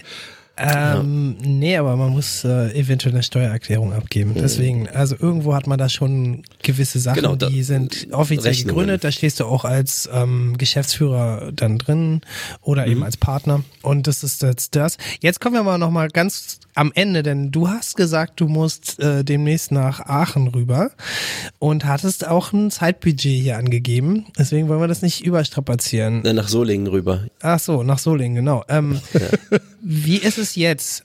Ähm, machst du noch ein bisschen Mucke oder ist das gerade ganz auf Eis gelegt? Doch, doch, wie gesagt, äh, es gibt eine Band in Gründung, die ist genau wie alle anderen Bands vorher absolut ernst gemeint. Nicht im Sinne von Arbeit, explizit nicht im Sinne von Ja. Arbeit, weil dann kann man irgendwelche spaßigen Touren machen, auf die man Bock hat und nicht irgendwas, was sich monetär auszahlen muss. Dann kann man Songs so schreiben, wie man Lust hat, Songs zu schreiben und nichts, was unbedingt wieder die Miete reinbringen muss. Also deswegen, äh, dann monetarisiere ich lieber die Podcasts mit Werbung, zumindest manche, ähm, als äh, da Kompromisse zu machen. So, deswegen. Also auf jeden Fall, wie gesagt, ich kann noch nicht drüber reden, äh, würde das dann gerne tun, sobald es Ja. spruchreif ist und es URLs zum Anklicken gibt. Ja, aber du, du machst halt quasi Bandproben, du, du machst Musik, du bist da schon irgendwie drin und Mhm. kann man sagen, ob das Metal wird oder ob das was anderes wird oder ist das dann auch schon zu viel verraten? Doch, es ist auf jeden Fall irgendwas mit tief gestimmten, verzerrten Gitarren. Ja, siehst du? Es, denn es, es gab dieses, äh, dieses Einstiegs-Chat ähm, äh, von dir ähm, mit Adrian, hat da jemand Metal gesagt. So bist du nämlich. Exakt! Ja, ja, ja, ihr habt über Kais Ja, ja, ja. Also Adri hat über Desert Rock ähm, philosophiert und ich muss Ja. sagen, ich wusste echt irgendwie nur die Hälfte, weil wir hatten tatsächlich mal einen Podcast, wo wir es thematisiert haben, der ist aber schon ziemlich lange her. Mhm. Ja? Adri erinnert sich gar nicht mehr, der guckt gerade so, äh, was? Haben wir schon mal darüber Keine Ahnung. geredet? Mit Dennis oder äh, weiß ich nicht. Nee, Okay. soll mal raten? Nee, pff, keine Ahnung, Alter. Ach so, naja, klar, hier, ne? Ja, klar. Genau. Okay, mit Basti. Ja, genau. Also ähm, natürlich auch mit Musiker, ist ja klar. Ja. Und ähm, ja, damals war das auch so, dass die noch nicht so weit waren, dass alles, das war irgendwie auch so, ah, da können wir noch nicht so drüber reden und wir machen gerade ein Musikvideo und das kommt dann irgendwann. Das ist dann immer so ein bisschen schade, weil die Follow-ups bei Podcasts leider oft untergehen, ne? Weil also Shownotes kann man halt machen aktuell. Ich kann ja nicht zwei Jahre später nochmal alle Shownotes äh, aktualisieren. Das wäre eigentlich cool, aber es ist nicht machbar. Deswegen, ähm, vielleicht ähm, können wir einfach dann deine ähm, Freunde oder neuen Fans ähm, auf irgendeine allgemeine Seite von dir schicken und da finden die das dann auch.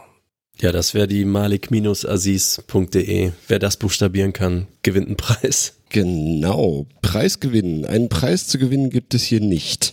Äh, offensichtlich hat ja bei dir alles irgendwie mit allem zu tun und hängt zusammen. Das gilt auch für das Quiz. Denn wir haben hier das große Name-Dropping-Quiz mit Malik Aziz, irgendwas mit allem. Was mit allem, okay. Also ich habe ein bisschen geschummelt, eigentlich habe ich kein Überthema. Bock auf ein Quiz?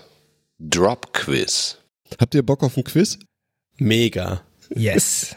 Wir haben auch gerne, in Audiodump macht Johnny auch immer so ein Quiz. Ja. Und es ist auch das Halbwissen-Quiz, wo er während des Quiz permanent die Regeln verändert.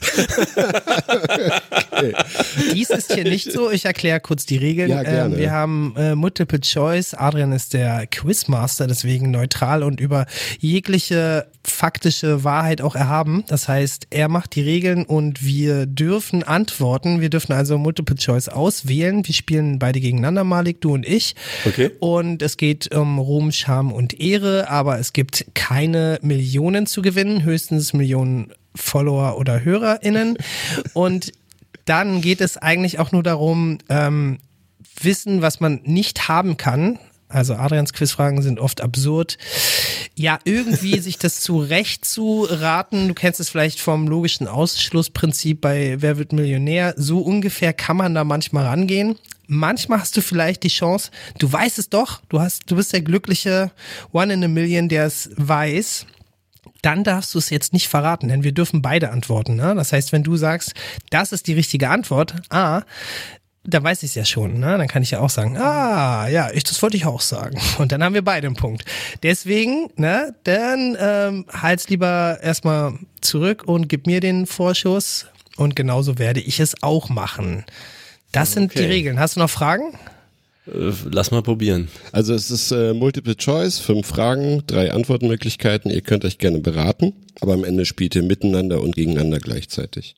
Wir machen das große Name-Dropping-Quiz mit Malik Aziz, irgendwas mit allem. Erstens, was geschah am 11. April 1954? A. Die Kreditkarte wurde in den USA eingeführt. B. Praktisch nichts. C. Der erste künstliche... Wird jetzt meine Lieblingsantwort. Der erste. Der, der C. Der erste. Der C. Der erste künstliche Satellit wurde in den Weltraum geschossen. Weißt du's? Wissen nicht, nee, ich hätte eine Idee. Hm, aber die darf ich dir ja nicht sagen. Nee. Also muss ich dich in die, also meiner Meinung nach ist da gar nichts passiert. Ja, also da würdest du dich jetzt noch nicht festlegen und mir den ähm, äh, Vortritt. Vortritt lassen. Gut, ich, ich würde ähm, C einloggen, aber das ist ein gefühltes Wissen, es ist nur so eine Ahnung. Also Malik nimmt B, Jakob nimmt Nee, nee, nee, C. nee, nee. Das war nur zur Ablenkung. Das war reines taktisches Manöver, das habe ich durchschaut. Gut, also ich habe sozusagen den Quizmaster erfolgreich verwirrt, aber nicht meinen Gegner. Das ist schwierig. ähm, ich arbeite noch an dem Konzept. Ähm, nee, ich würde auch sagen C und äh, es riecht so ein bisschen nach Sputnik, würde ich denken. ja, Okay, nehmt ihr jetzt beide C? yes. Okay, beide kriegen keinen Punkt. Aber weißt du, das kann ja auch nicht sein, weil es war ja irgendwas in den USA, oder? Nee, nee, die Kreditkarte Nö. wurde in den USA eingeführt. Ach so, also, okay. Sputnik war, glaube ich, 57, aber würde ich mich nicht drauf festlegen. Es geschah praktisch nichts. Äh, Forscher haben festgestellt, I love it. Forscher haben festgestellt, dass der 11. April 1954 der ereignisloseste Tag der Weltgeschichte war. Also die wenigsten Schlagzeilen. Was für Forscher machen so eine Sachen? Ey, das ist ja geil. Ja, mega. Das ist mega. Äh, Sehr so beide, schön. beide äh, auf die False ähm, Friend reingefallen. Genau. Sehr schön. Ja, aber Super. was genau war denn jetzt nochmal die Karman-Linie? Was genau war die Karman-Linie? A. Ein Verteidigungssystem aus Bunkern in Frankreich, entstanden zwischen den beiden Weltkriegen. B. Eine Eisenbahnlinie über den Machu Picchu. Oder C. Eine gedachte Grenze, ab der der Weltraum offiziell beginnt. Oh, Sehr schöne Antworten. Alle so trügerisch, verlockend. Hm. Ja, Disclaimer, das Schwerste ist immer die falschen Antworten äh, sich auszudenken. Ne? also gehen wir nochmal durch. Ähm, A war die Verteidigungslinie zwischen den Welt zwischen den Weltkriegen, hast du gesagt? Ist das Ja. richtig? Ja. Aha. Hm. Kannst du B nochmal wiederholen? Also, wir haben hier eine Verteidigungslinie oder ein Verteidigungssystem aus Bunkern. B, eine Eisenbahnlinie über den Machu Ach Picchu. so. Mhm. Oder B, eine gedachte Grenze, ab der der Weltraum offiziell beginnt. Okay, Malik, äh, guck mal, wir wissen es beide nicht, ne? Ich weiß es nicht, nee. aber Speak ich of denke, your mind, aber Ausschlussverfahren. Ja, also ich glaube, das eine ist eher so eine, wie hieß die Maginot-Linie-Umschreibung oder so, was nicht Karman oder so sein. Ja, der Name ist erste, falsch, ne? Es gibt eine, aber die, ist, die heißt nicht so. Das denke ich Ja. auch. Ja. Und da wäre ich, also wer hätte zwischen den Weltkriegen so viel Geld aufgewendet, da so ein Ding zu bauen? Also, hm. ich bin ja hier an der äh, westdeutschen Westgrenze, da bin ich nicht so. Dann Bahnlinie, ja, möglich, ne, dass da irgendein deutscher Ingenieur irgendwas oder Firma irgendwas gemacht hat. Ich bin so, wahrscheinlich ist das, ja, ich habe so das Gefühl, diese, es gibt all diese Dinge, aber sie heißen wahrscheinlich anders. Ja, ja, ja, das Äh, denke ich diese, auch. diese Weltraumgrenze, die, da habe ich so das Gefühl, die hätte bestimmt irgendeinen englischen Namen, aber irgendwie ist sie mir am sympathischsten. Ich tippe drauf, es ist B, aber ich würde C sagen, aus reinem innerem Opportunismus. Also, was also heißt die das? Machu Picchu so, äh, oder die C? Was, was, was machst du jetzt? dein Herz schlägt für C, aber du nimmst B? Ich glaube, es ist andersrum. Ja, Ich glaube, es ist. B, aber ich. Ah, was meinst du? Vielleicht sollte man doch. Auf den Instinkt hören. Was machst du denn? Mein Instinkt Ja, sagt, genau. ich soll dir den könnt Vortritt ihr, ihr lassen. habt beide die Chance einzulocken. Jakob? Nee, also bei mir ist es ganz klar. Ähm, ich halte A oder C für wahrscheinlich, wobei ich genau bei dir bin. A, ähm, das hätte man doch schon mal gehört. Die hieß doch bestimmt nicht so. Ähm, und das, aber mit dem Weltraum bin ich auch wiederum bei dir. Aber Forscher und Deutschland und Weltraum, das könnte auch irgendwie sein. Also ich bin bei C. Ich sage, kann sein, dass wir jetzt beide total uns hinters Licht führen Mhm. Okay, dann nehme ich B nur, um was anderes zu nehmen, damit es hier mal äh, vorangeht für die Zuhörer. Die Weltraumgrenze C ist richtig. Herzlichen Yo, Glückwunsch. congrats. Du hattest es eben schon gesagt. Ähm, ähm, die Maginot-Linie ist genau diese Ja. Verteidigungslinie. Ja. Ähm, die wurde nach dem Ersten Weltkrieg gebaut, damit Frankreich nicht wieder überrannt wird. Und dann kam Deutschland mit Panker, Panzern, mit Pankern, Mit Punkern, ja. das wäre geiler gewesen, auf jeden Fall. ist irgendwie drumherum Okay. gefahren und dann war das alles vergeblich. Ähm, die Eisenbahnlinie ist komplett ausgedacht. Ja, voll. Es geht doch gar nicht. Du kannst ja nicht da über den Machu Picchu, das ist doch einer der höchsten Berge der Welt. Wie willst du da mit einer Eisenbahn rüberfahren? Da würdest du ja eher unten durchfahren noch. Die dritte Frage kommt von Gregor, der hier manchmal äh, im Podcast war. Wo und wann fand die Kartoffelrevolution statt? 1853 in Saratoga Springs, New York. B. 1845 in Galway, Irland. Oder C. 1847 in Berlin. Alter Schwede. Fuck my life. Also alles, alles Mitte 19. Jahrhundert, New York, äh, Irland, Berlin. Ich habe das Gefühl, ich müsste es wissen. Ey, warte mal, aber die Zeiten waren jetzt alle mega nah beieinander. Kannst du das nochmal wiederholen? Weil das kann ja kein Mensch. 1853 Prozess. Saratoga Springs, 1845 Galway oder 1847 Berlin. Hast du überhaupt schon mal Kartoffelrevolution gehört, Malik? Ich bin nicht sicher. es gibt ja dann immer so Revolutionen, die irgendwelche Namen haben. Ich war Oh. auch schon mal in Galway. Ja, aber Irland und Kartoffeln, da fällt mir jetzt nichts ein. Ja, die heißen dann manchmal so, weil wieder irgendjemand, weißt du, wie bei diesen Tea Party Dingern, dann hat irgendwer Ja, ja, Kisten ist- von Tee klar, aus irgendeinem klar. Schiff geschmissen und dann heißt das halt so. Äh, Ja. und da gab's ja genug von. Ähm, Erwachsener überhaupt Aber- Kartoffeln? Das ist ja schon mal die erste Frage. oder ab wann? Oder deswegen. Dazu sage ich später was. Ja. Okay, ich Äh, glaube, wir vielleicht ging es auch genau darum. Irgendwer wollte Ja, es dann genau. importieren und die einheimischen Maisfarmer waren dann dagegen oder was weiß ich. Oder Ja, sowas, ne? Der Mais ist ja auch wieder äh, Amerika. Ähm, ja, also ich tippe mal auf Galway. Ja, okay, das klingt jetzt auch nach so einer sich verdichtenden Story. B, Galway. Das ist doch jetzt B, ne? Ja. Richtig. Hm. Eine Story, die ich mir allerdings komplett ausgedacht habe, ne? Es war Ja, ja, schon, weil du da mal warst und noch nicht davon gehört hast. Also eigentlich logisch ist es nicht, jetzt hier heranführen. nee, Heranführung. null Logik. Aber da ich in Berlin davon noch nie gehört habe und da Ja. komme ich immerhin auch her, würde ich sagen, dass nur A oder B sein kann. Und es Ja. könnte natürlich genauso gut A sein. Darüber haben wir nämlich noch gar nicht gesprochen. Mm, Und weil du jetzt B nimmst, nehme ich einfach A. Also, ihr habt beide keinen Punkt. Es gab in den 1840ern bis 1850ern die große Hungersnot in Irland.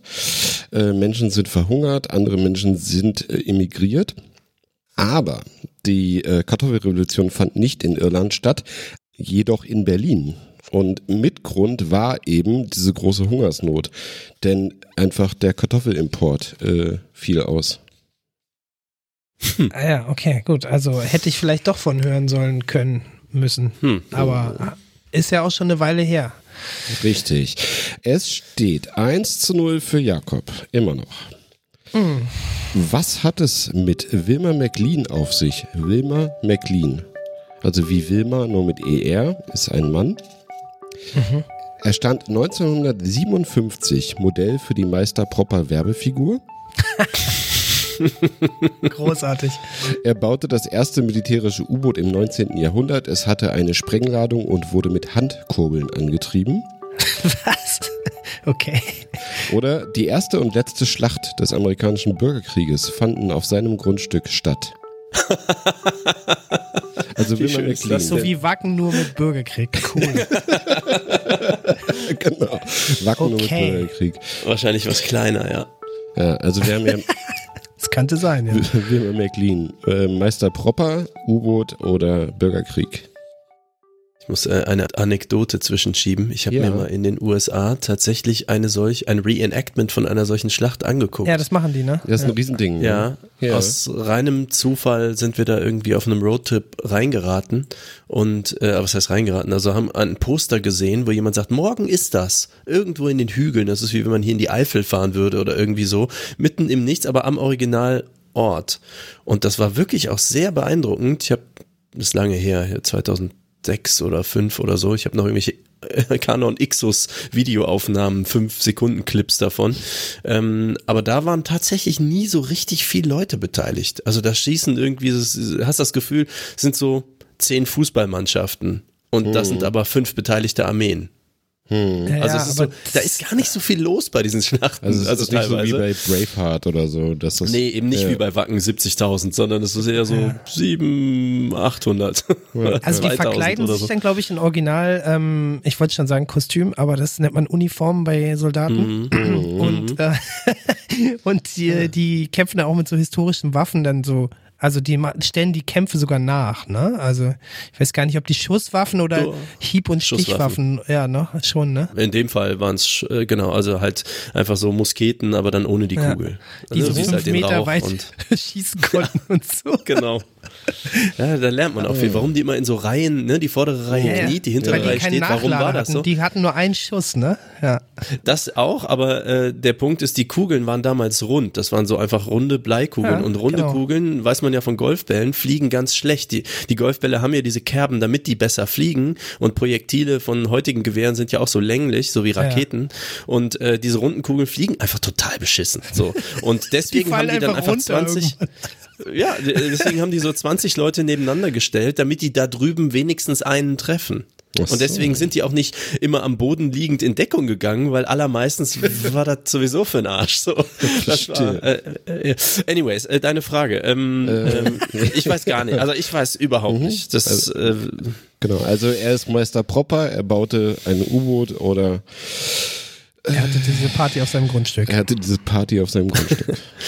ich geil.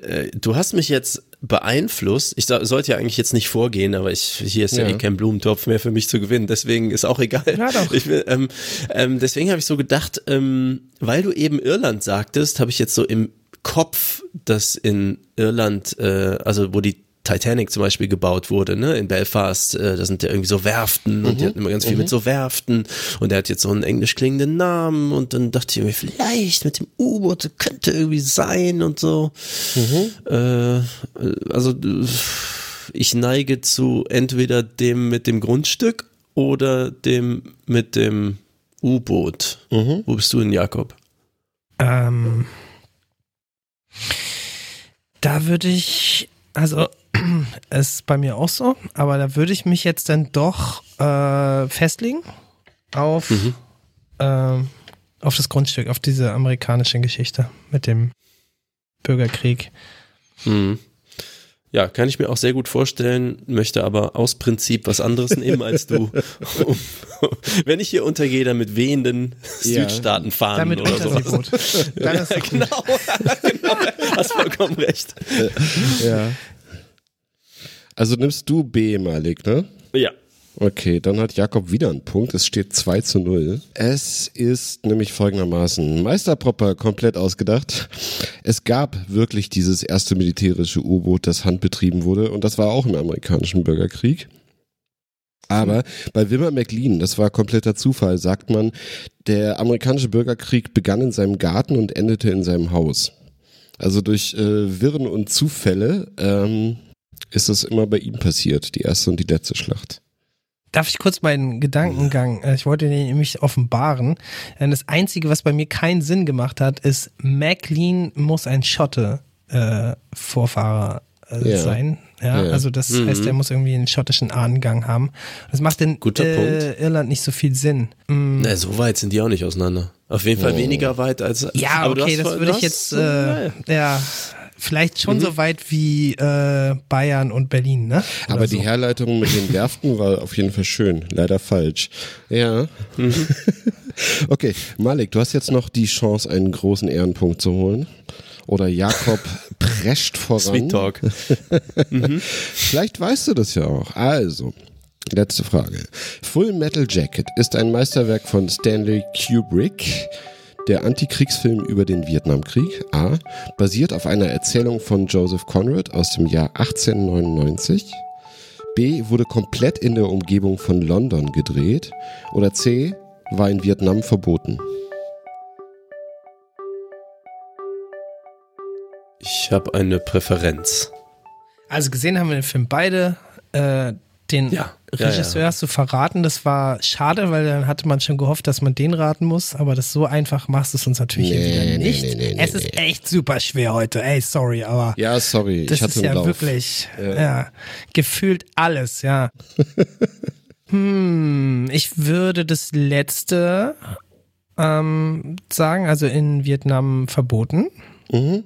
Ähm, vielleicht gar nicht mal, weil die Geschichte nicht echt erzählt ist, sondern vielleicht, weil sie zu echt erzählt ist. Also ich könnte mir vorstellen, dass da immer noch emotional ähm, viel dran hängt. Wir haben hier auch schon ein paar Vietnam-Specials gehabt und ich musste deswegen auch mal sowas nochmal nachforschen, weil auch dieser Film wird hier schon mehrfach referenziert, Adrian. Da gibt's so eine Spur. Also C bei mir. Vietnam. Jetzt Malik, was sagst du? Aus den gleichen Gründen auch C. Ja. Puh, okay. Also herzlichen Glückwunsch, Jakob. Du gewinnst 2 zu 0. Leider kein Das Punkt heißt, für niemanden. das heißt aber Malik kriegt. Falsch. Ach so, nee, kriegt jetzt Nee. keinen Ehrenpunkt. Ja. Ich, Wir waren beide wir falsch. waren beide falsch. Also, Du bist so fies, Adri. ja, Heart of Darkness heißt die Erzählung und das ist aber Apocalypse Now. Ja? Also Apocalypse Now, der Film, äh, basiert auf einer Erzählung von Joseph Conrad von 1899. Platoon war in Vietnam verboten. Und ähm, ja, äh, Full Metal Jacket wurde komplett in der Umgebung von London gedreht. Also diese äh, Szene, wo es um diese Stadt geht, Saigon oder so, wurde in einem äh, alten Fabrik, äh, auf einem alten Fabrikgelände zum Beispiel gedreht. Da haben die einfach ein paar Palmen hingestellt und dann war das Vietnam. No way. Ja. Ja, das ist interessant. Da würde ich mich jetzt doch vielleicht nochmal mit Kubrick einmal auseinandersetzen müssen. Mach das heißt, jetzt muss ich wieder, jetzt muss ich wieder Bücher lesen. Toll, Adrian. Es gibt super Dokus über Kubrick, auch auf Arte in der Mediathek gerade. Wir Die schreiben kenne ich schon, aber da kam das bestimmt nicht vor. Da kam es vor, da habe ich es her. Schön. Super, das war das Quiz mit Malik. Malik, vielen Dank, dass du trotzdem dich da durchgequält hast. Bisschen schade jetzt, Ja, dass es so ausgegangen ist, aber Ja. hey. Ähm, oftmals kreativ, lagen wir ja Fall. beide gleich. Also beide gleich falsch oder gleich richtig. Ja, Dank- es war diesmal komplett raten. Tut mir leid. Dank ja. Opportunismus, also Opportunismus ist ja ähm, nicht unbedingt hier der gängige Weg. Oftmals haben wir dann auch Leute, die sagen, na, dann nehme ich das auch, um sicher zu gehen. So einer bist du halt einfach. nicht, das finde ich gut. Nee, nee. Sehr sympathisch. muss Spaß machen für die, die zuhören. Ja, ich glaube, da sind wir 50-50, ne? Also, ja, ich, ich finde es immer eine sehr unterhaltsame Abwechslung. Ähm, es bleibt noch ein bisschen Raum für deine Plattform. Du könntest jetzt mal ein bisschen erzählen, was hast du noch so, gibt's, ich finde, du hast schon ein paar Statements gesetzt, die ich übrigens alle sehr gerne mittrage. Wir haben hier keine, ähm, also Politik ist hier bei uns immer so ein bisschen, wir haben so ein Basisgefühl, was als Voraussetzung gilt, wenn jemand hier äh, bei uns ist. Deswegen müssen wir eigentlich nicht darüber reden, aber irgendwie ist ja das auch immer gefühlt alles. Also auch Elektroautos, ne? Flugzeuge finde ich jetzt zum Beispiel super, wenn du darüber noch was erzählen willst oder über, weiß ich was, ähm, Musik. Kannst du dir jetzt ein Themenfeld nochmal aussuchen, mit dem wir abschließen? Ich könnte eine Frage zur Musik stellen und dann kann ich mich entscheiden. Ja. Weil ihr hattet mich äh, netterweise vorab per E-Mail gebeten, doch meine so Top 5 Songs, die ich mitbringen möchte für eure Playlist. Prima. äh, ja, sehr ne, gut. Und du hast sie sogar schon abgegeben. Ja. Genau, habe ich schon gemacht. War ich fleißig? Kriege ich ein Fleißsternchen? ja, auf jeden Fall. Das machen nicht alle. Ja, ich würde gut. sagen, du kriegst zwei Fleißsternchen, dann liegst du gleich auf mit Jakobs Quiz-Antworten. Oh, Alle waren süß. Sieger. Jetzt muss ich mal schauen, Äh, Sieger der Herzen. ob wir die einmal ähm, dezidiert durchgehen oder wie würdest du es vorschlagen?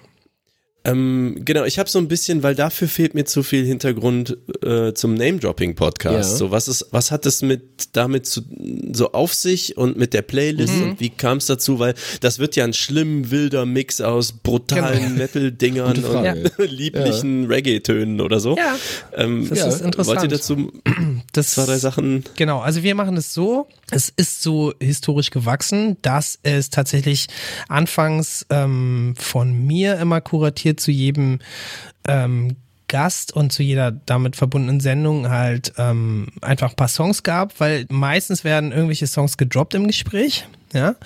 Und leider kann man die ja nicht jetzt hier in dieses Audiofile reinbinden, aus rechtlichen Gründen. Wenn wir im Radio wären, würde ich die dann anspielen, aber das sind wir halt nicht. Und daraus ist diese Playlist erwachsen, die halt bei einem großen Streaming-Anbieter läuft. Und tatsächlich ist die genauso, wie du gerade gesagt hast, ein ziemlich wilder Haufen. Also den muss man sich quasi pro Sendung anhören. Ja, es hat keinen Sinn, die komplett durchzuhören. Okay. Äh, Außer, Tut das jemand? Äh, ja, das weiß ich nicht. Das könnte ich hier mal abfragen an dieser Stelle. Ähm, gerne melden bei uns. Mm, diese Sendung hast du sozusagen hier zu kuratieren.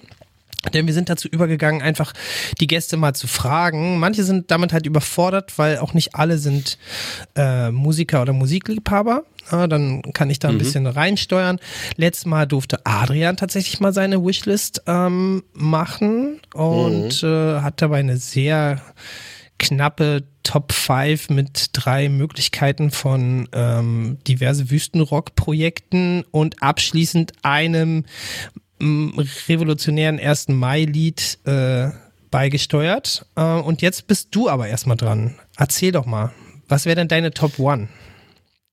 Ähm, ja, ich habe versucht, eine Mischung abzugeben aus verschiedenen, soll ich das sagen, Vorlieben oder Lebensbereichen, die mit Musik zu tun haben äh, und auch um die Leute nicht allzu schlimm zu nerven, weil Metal ist am Ende halt viel Krach und da muss man ja auch erstmal Bock drauf haben. Ich dachte, je nachdem, wer sich das anhören muss, äh, sorry dafür.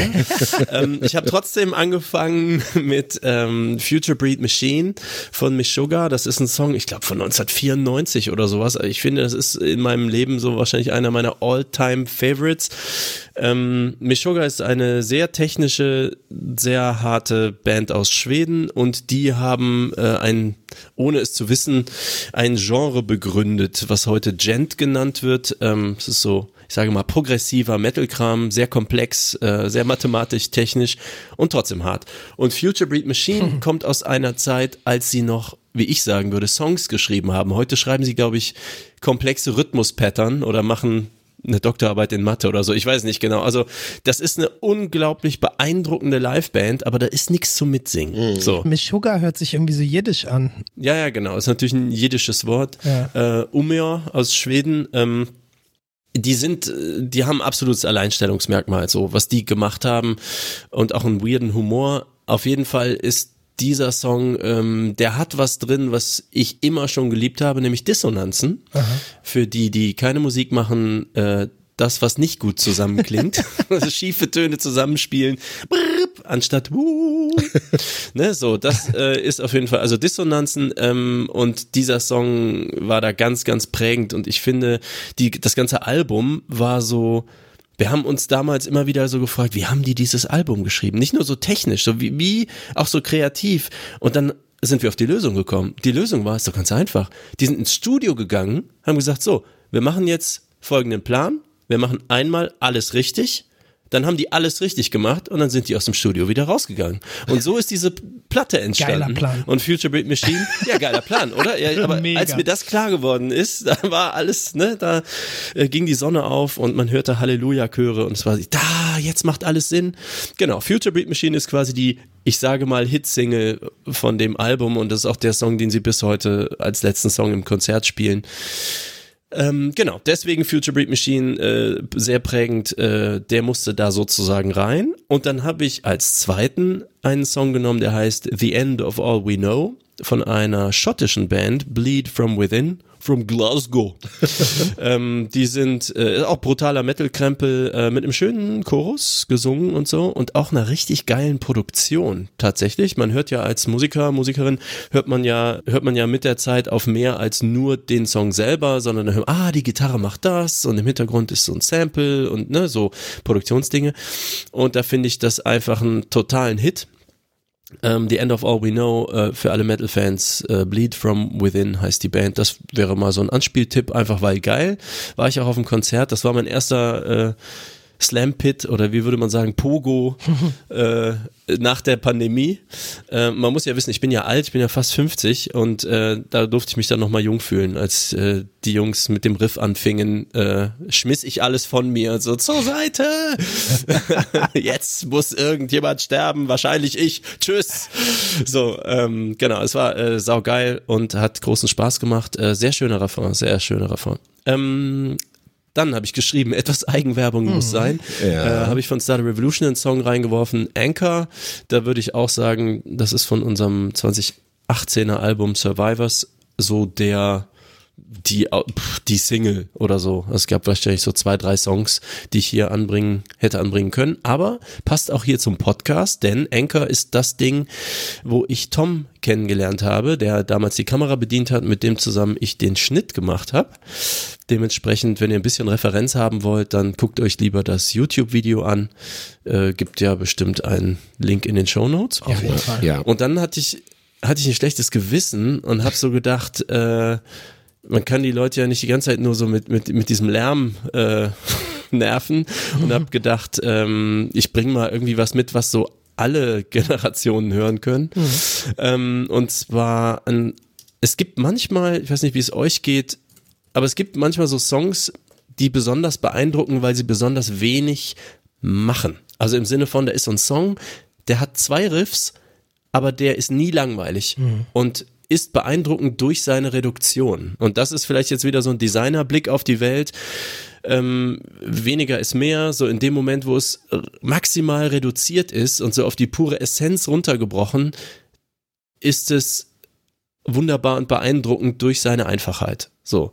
Und ich habe so ein paar Songs, äh, ich könnte auch The Red nennen von Chevelle zum Beispiel, aber da habe ich jetzt hier mal was anderes reingemacht. Äh, Water Lily, ich habe auch gesehen, ich habe mich verschrieben, man schreibt das mit zwei Worten, Wörtern und nur einem L vor dem Y. ist gut, dass du das sagst, Water ja. Lily von Empire. Empire ist eine französische Band, die eigentlich eine Superband ist, äh, aus Playmo. Das sind so alle, die mal New Metal gehört haben, äh, werden die vielleicht kennen. Ja, französische Band Playmo und ich glaube Watcher, die haben zusammen ähm, ihr merkt, ich habe diese Metal Party damals mal gemacht und wir fanden französische Metal Bands richtig gut und kreativ. Und die haben ebenfalls Empire gemacht. Das ist eher rockig, würde ich sagen.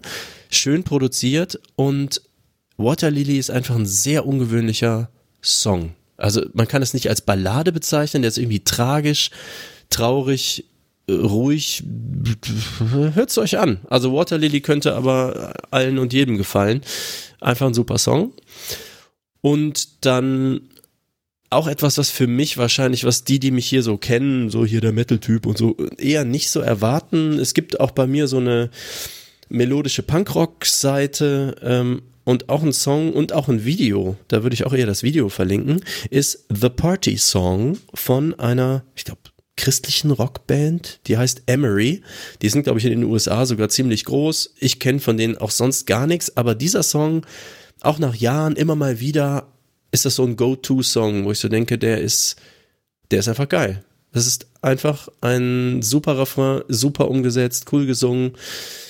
Alles, es stimmt. Es ist so ein Song, wo einfach für mich alles stimmt und den viele Leute nicht kennen. Und deswegen dachte ich mir so, hört euch mal was Schönes an. Das sind dann die letzten beiden von meiner Liste. Cool. Ähm, der, Hast du mal reingehört irgendwo oder habt ihr mal reingehört? Ich habe in Anchor kurz reingehört gestern. Anchor. Mhm. Äh, ja, hatte auf jeden Fall äh, Drive.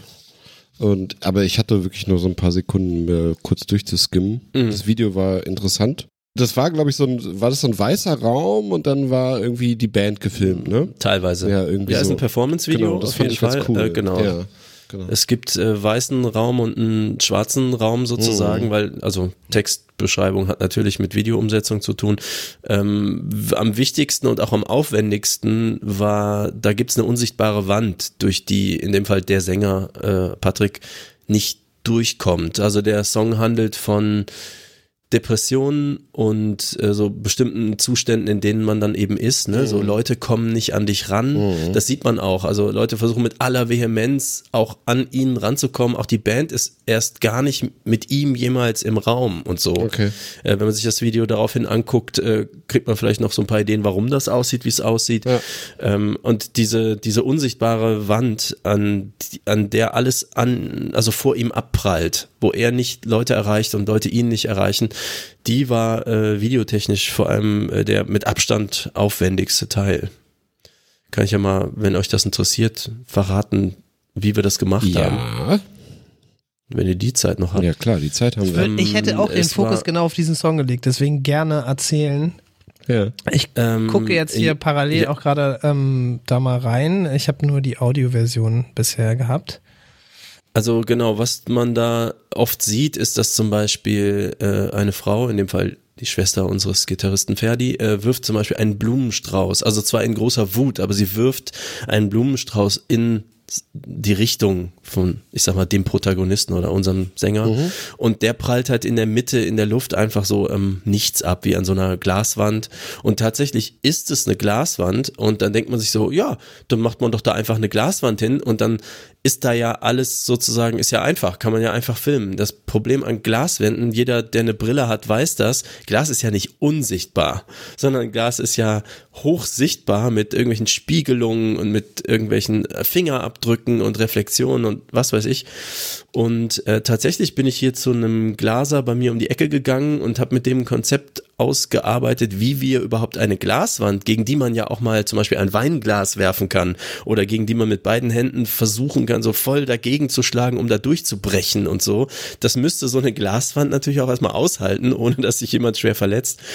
Ähm, und tatsächlich wusste er dann auch so, welches Glas und da kostet ja so eine Scheibe direkt irgendwie hunderte Euro und so und dann hat er aber super mitgearbeitet, Michael heißt er, und ähm, hat dann mit mir, ich erinnere mich noch, das war nach Neujahr irgendwie 2018, äh, haben wir uns hier in die Glaserei gesetzt und er hat wirklich so äh, ein paar Bretter irgendwo rausgeholt und so ein ja, so ein Stand gebaut, also quasi so ein Brett, äh, was auf dem Boden liegt und im 90-Grad-Winkel nach oben dann zwei so Halterungen, in die eine Glasscheibe, die er noch hatte, also eine sehr stabile Glasscheibe, so eingesetzt werden konnte, wie ein aufrecht stehendes Fenster, was nur von unten gehalten wird.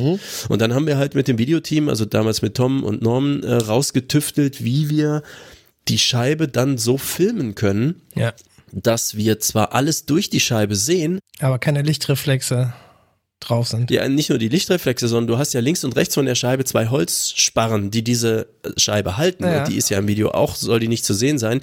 Und die können wir zwar raus rotoscopen, also retuschieren sozusagen, aber wenn natürlich, sage ich mal, von jenseits der Scheibe jemand auf dich zukommt und an dem Holzding, hinter dem Holzding verschwindet, können wir das ja nicht dazu dichten. Ja. Sondern das heißt, alles, was hinter der Scheibe passiert, musste so gefilmt sein, dass es auf keinen Fall von dem Holz verdeckt wird, damit wir das Holz nachher wegnehmen konnten. Und der Winkel musste so sein und die Lichtsituation in diesem ganzen Studio musste so sein, dass halt die Reflexionen gemindert wurden. Und Ja. ihr könnt euch nicht vorstellen, wie oft wir diese Scheibe geputzt haben. Also da, diese Interaktion mit dieser Scheibe ist da schon so ein unsichtbarer Bestandteil dieses Videos, ne? Oder des Videokonzepts. Genau. Ja. Ähm, Was kann man noch dazu sagen? Es gibt ein relativ cooles Logo, was vielleicht auch so ein bisschen dein Ja. Steckenpferd wäre. Ich will es jetzt nicht vorgreifen, aber du hast was von einem Rebranding oder sowas kurz mal erzählt. Ähm, hast du da irgendwelche Aktien drin oder wie sieht's aus? Ja, ja, das Logo Also äh, hat mich Bandlogo, drei ne? Monate Arbeit gekostet. Ja, okay. Finde ich sehr cool, hat sich gelohnt. Danke. Wir waren auch sehr happy nachher. Aber es gab vorher drei, vier Versuche, die die Welt nie gesehen hat und das war auch besser so.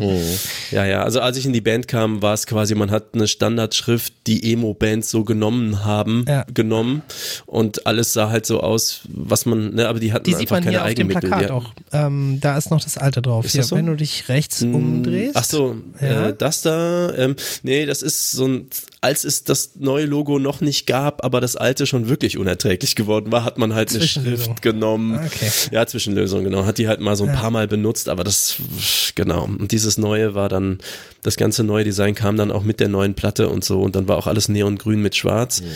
Äh, was, Mhm. Schön. Machst du auch Print-Sachen? Gerne, aber das ist eine Sonderfarbe, deswegen äh, da könnte man sich jetzt Ja. äh, lange drüber unterhalten. Ähm, Genau. Ist auf jeden Fall catchy. Also ich finde grün in dem Sinne, mh, es gibt schon so einen Trend, äh, dass das eine Zeit lang neu entdeckt wurde, weil eigentlich äh, als Grafiker will man solche Farben eigentlich nicht. so, das ist immer, weil dann muss es halt auch funktionieren, ne? Das ist eben gar nicht so einfach da, das richtige, ne? Das, du willst halt so ein Neongrün und dann, das ist ja richtig neon, also es ist richtig leuchtend. Ja. Und es sieht halt auf schwarz mega geil aus. Ne? Das ist natürlich schon cool. Aber ähm, also das muss auf dem Plakat halt auch funktionieren. Genau. Macht man dann Papierfarbe und äh, nur schwarz bedrucken. So sieht es bei Genau einem so. dieser Plakate da hinten aus. Und das ist dann Genau. richtig cool. Oder es geht daneben. Ich wusste halt, worauf ich mich einlasse. Fast.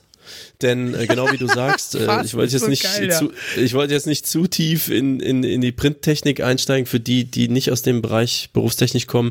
Ähm, tatsächlich ist es für so Plakate und sowas ähm, wusste ich, wie ich es mache. Ja. Ähm, und das Schöne ist ja, das meiste, wie mit einer Band interagiert wird, ist aber online, das heißt Bildschirme. Das heißt, da leuchtet ein Grün immer toll. Mhm. Ja. Also ne, der Eben. ganze Instagram und Facebook und was es damals gab, ähm, Kram, das war sozusagen abgedeckt, mehr oder weniger. Mhm. Man trifft dann auf so Probleme wie, damals war Facebook noch wichtiger oder überhaupt noch wichtig. Ähm, und dann hast du zum Beispiel ja oben auf deiner Facebook-Seite so ein Band-Banner, Ja, ne, so ein ja. Bild, wo du ein Bild reinmachen kannst. Dann denkst du, ja, nämlich ein reines, leuchtendes Grün, das sieht super aus. Naja, Facebook komprimiert die Dinger so kaputt, Ja. dass reine leuchtende Farben zu irgendeinem Matsch werden. Also, aber ist egal. Für die Leute da draußen ist es alles, sage ich mal, die erkennen die Verwandtschaft auf jeden Fall trotzdem. Du hast ja nicht nur eine Farbe, sondern du hast ja bestimmte Schriften, dein Logo, bestimmte Bilder, die du benutzt. Das ist alles handgezeichnete Sachen, die für uns gemacht wurden. Ähm, das heißt, die konnte ich immer wieder verwenden. Und ähm, genau, das Hauptproblem war tatsächlich das Album selber, weil das war vierfarbig plus Neon. Ne, da musste ich mit einem Experten-Experten, der eigentlich gar nicht mit so Endkunden redet, von den Herstellern, die diese Digipacks bedrucken, ähm, sehr lange auch die Photoshop-Dateien umbauen, weil er sagt, wenn du das so machst, wie man das anlegt, dann kriegst du halt so in dem schwarzen Teil, wo das Neon drin ausläuft, kriegst du dann so Trauerränder und so. Und wenn das ganz sauber alles ineinander überlaufen soll, also es ist super perfekt geworden, aber das hätte ich alleine auch nicht mehr hinbekommen. Also deswegen, tatsächlich bin ich super froh und ähm, ich weiß nicht, Trend oder nicht Trend, also im Metal-Band-Bereich damals vor allem, ne, wir reden hier von 2017, 2016, kannte ich das nicht. Wir wollten was anderes machen und das hat funktioniert. Du machst aber auch für andere Leute mal ein Albumcover oder sowas, eine Gestaltung für Bands, Musik, da gibt's schon irgendwie eine Schnittmenge bei dir. Ja, das liegt natürlich nah. Also zum Beispiel Manny ist ein Punker, Punkrock-Künstler, der ist tatsächlich Gründungsmitglied bei Star Revolution gewesen, hat da Schlagzeug gespielt, er macht jetzt aber Gitarre, Gesang in eben, also Samuel heißt er eigentlich, in seiner eigenen Band Manny ähm, und für den habe ich zum Beispiel mal Albumcover oder Logo und sowas gemacht. Das bleibt dann halt nicht aus. Ich meine, kennst ja auch, du kannst irgendwas und dann irgendein Bekannter von einem Bekannten braucht irgendwas und dann ist ja der Weg kurz. Ja. Also natürlich kommen dann Leute fragen. Das ist jetzt, sage ich mal, zum Geldverdienen nicht das, was man eigentlich machen will, weil da steckt einfach das ist leider kein Geld genau drin. das Problem. Aber ey, man ist beschäftigt und man macht schöne Sachen und da sehen dann auch wieder Leute. Also das eine führt zum anderen. Genau. Ja. Ähm, Mhm. Wie ist es mit dir, Adri? Hast du noch Fragen? Nee, also unser letzter Programmpunkt, den wir ja teilweise schon angeschnitten hatten, wäre Plattform für Eigenwerbung und Name-Dropping. Also wenn du jetzt nochmal ein Produkt oder jemanden grüßen willst, Noch mehr? Noch mehr? nochmal gebündelt. Genau, Adri Boah, hatte mich ich schon glaub, vorgewarnt. Du, du droppst eh immer Names, deswegen bist du hier goldrichtig. Hm. Ja. Du hast uns ja auch schon geplackt, da bin ich ja, Ja. auch happy drum. Ja, ich ähm, bin ganz großer Freund und Verfechter von Plugging. Ähm, für die, die es nicht wissen, bei Podcasts nennt man Name-Dropping gerne auch mal Plugging. Ähm, einfach andere Leute nennen, die auch geile Leute sind oder geilen Scheiß machen. Und ähm, dafür finde ich, man sitzt ja in so einer Sendung mit einem Sendebewusstsein, um da draußen die Message zu verbreiten von irgendwelchen Dingen, die irgendwie toll sind. Und äh, das finde ich tatsächlich, äh, mache ich total gerne. Das äh, da ist auch schon manchmal auf gar nicht so viel Gegenliebe gestoßen, irgendwie. Okay.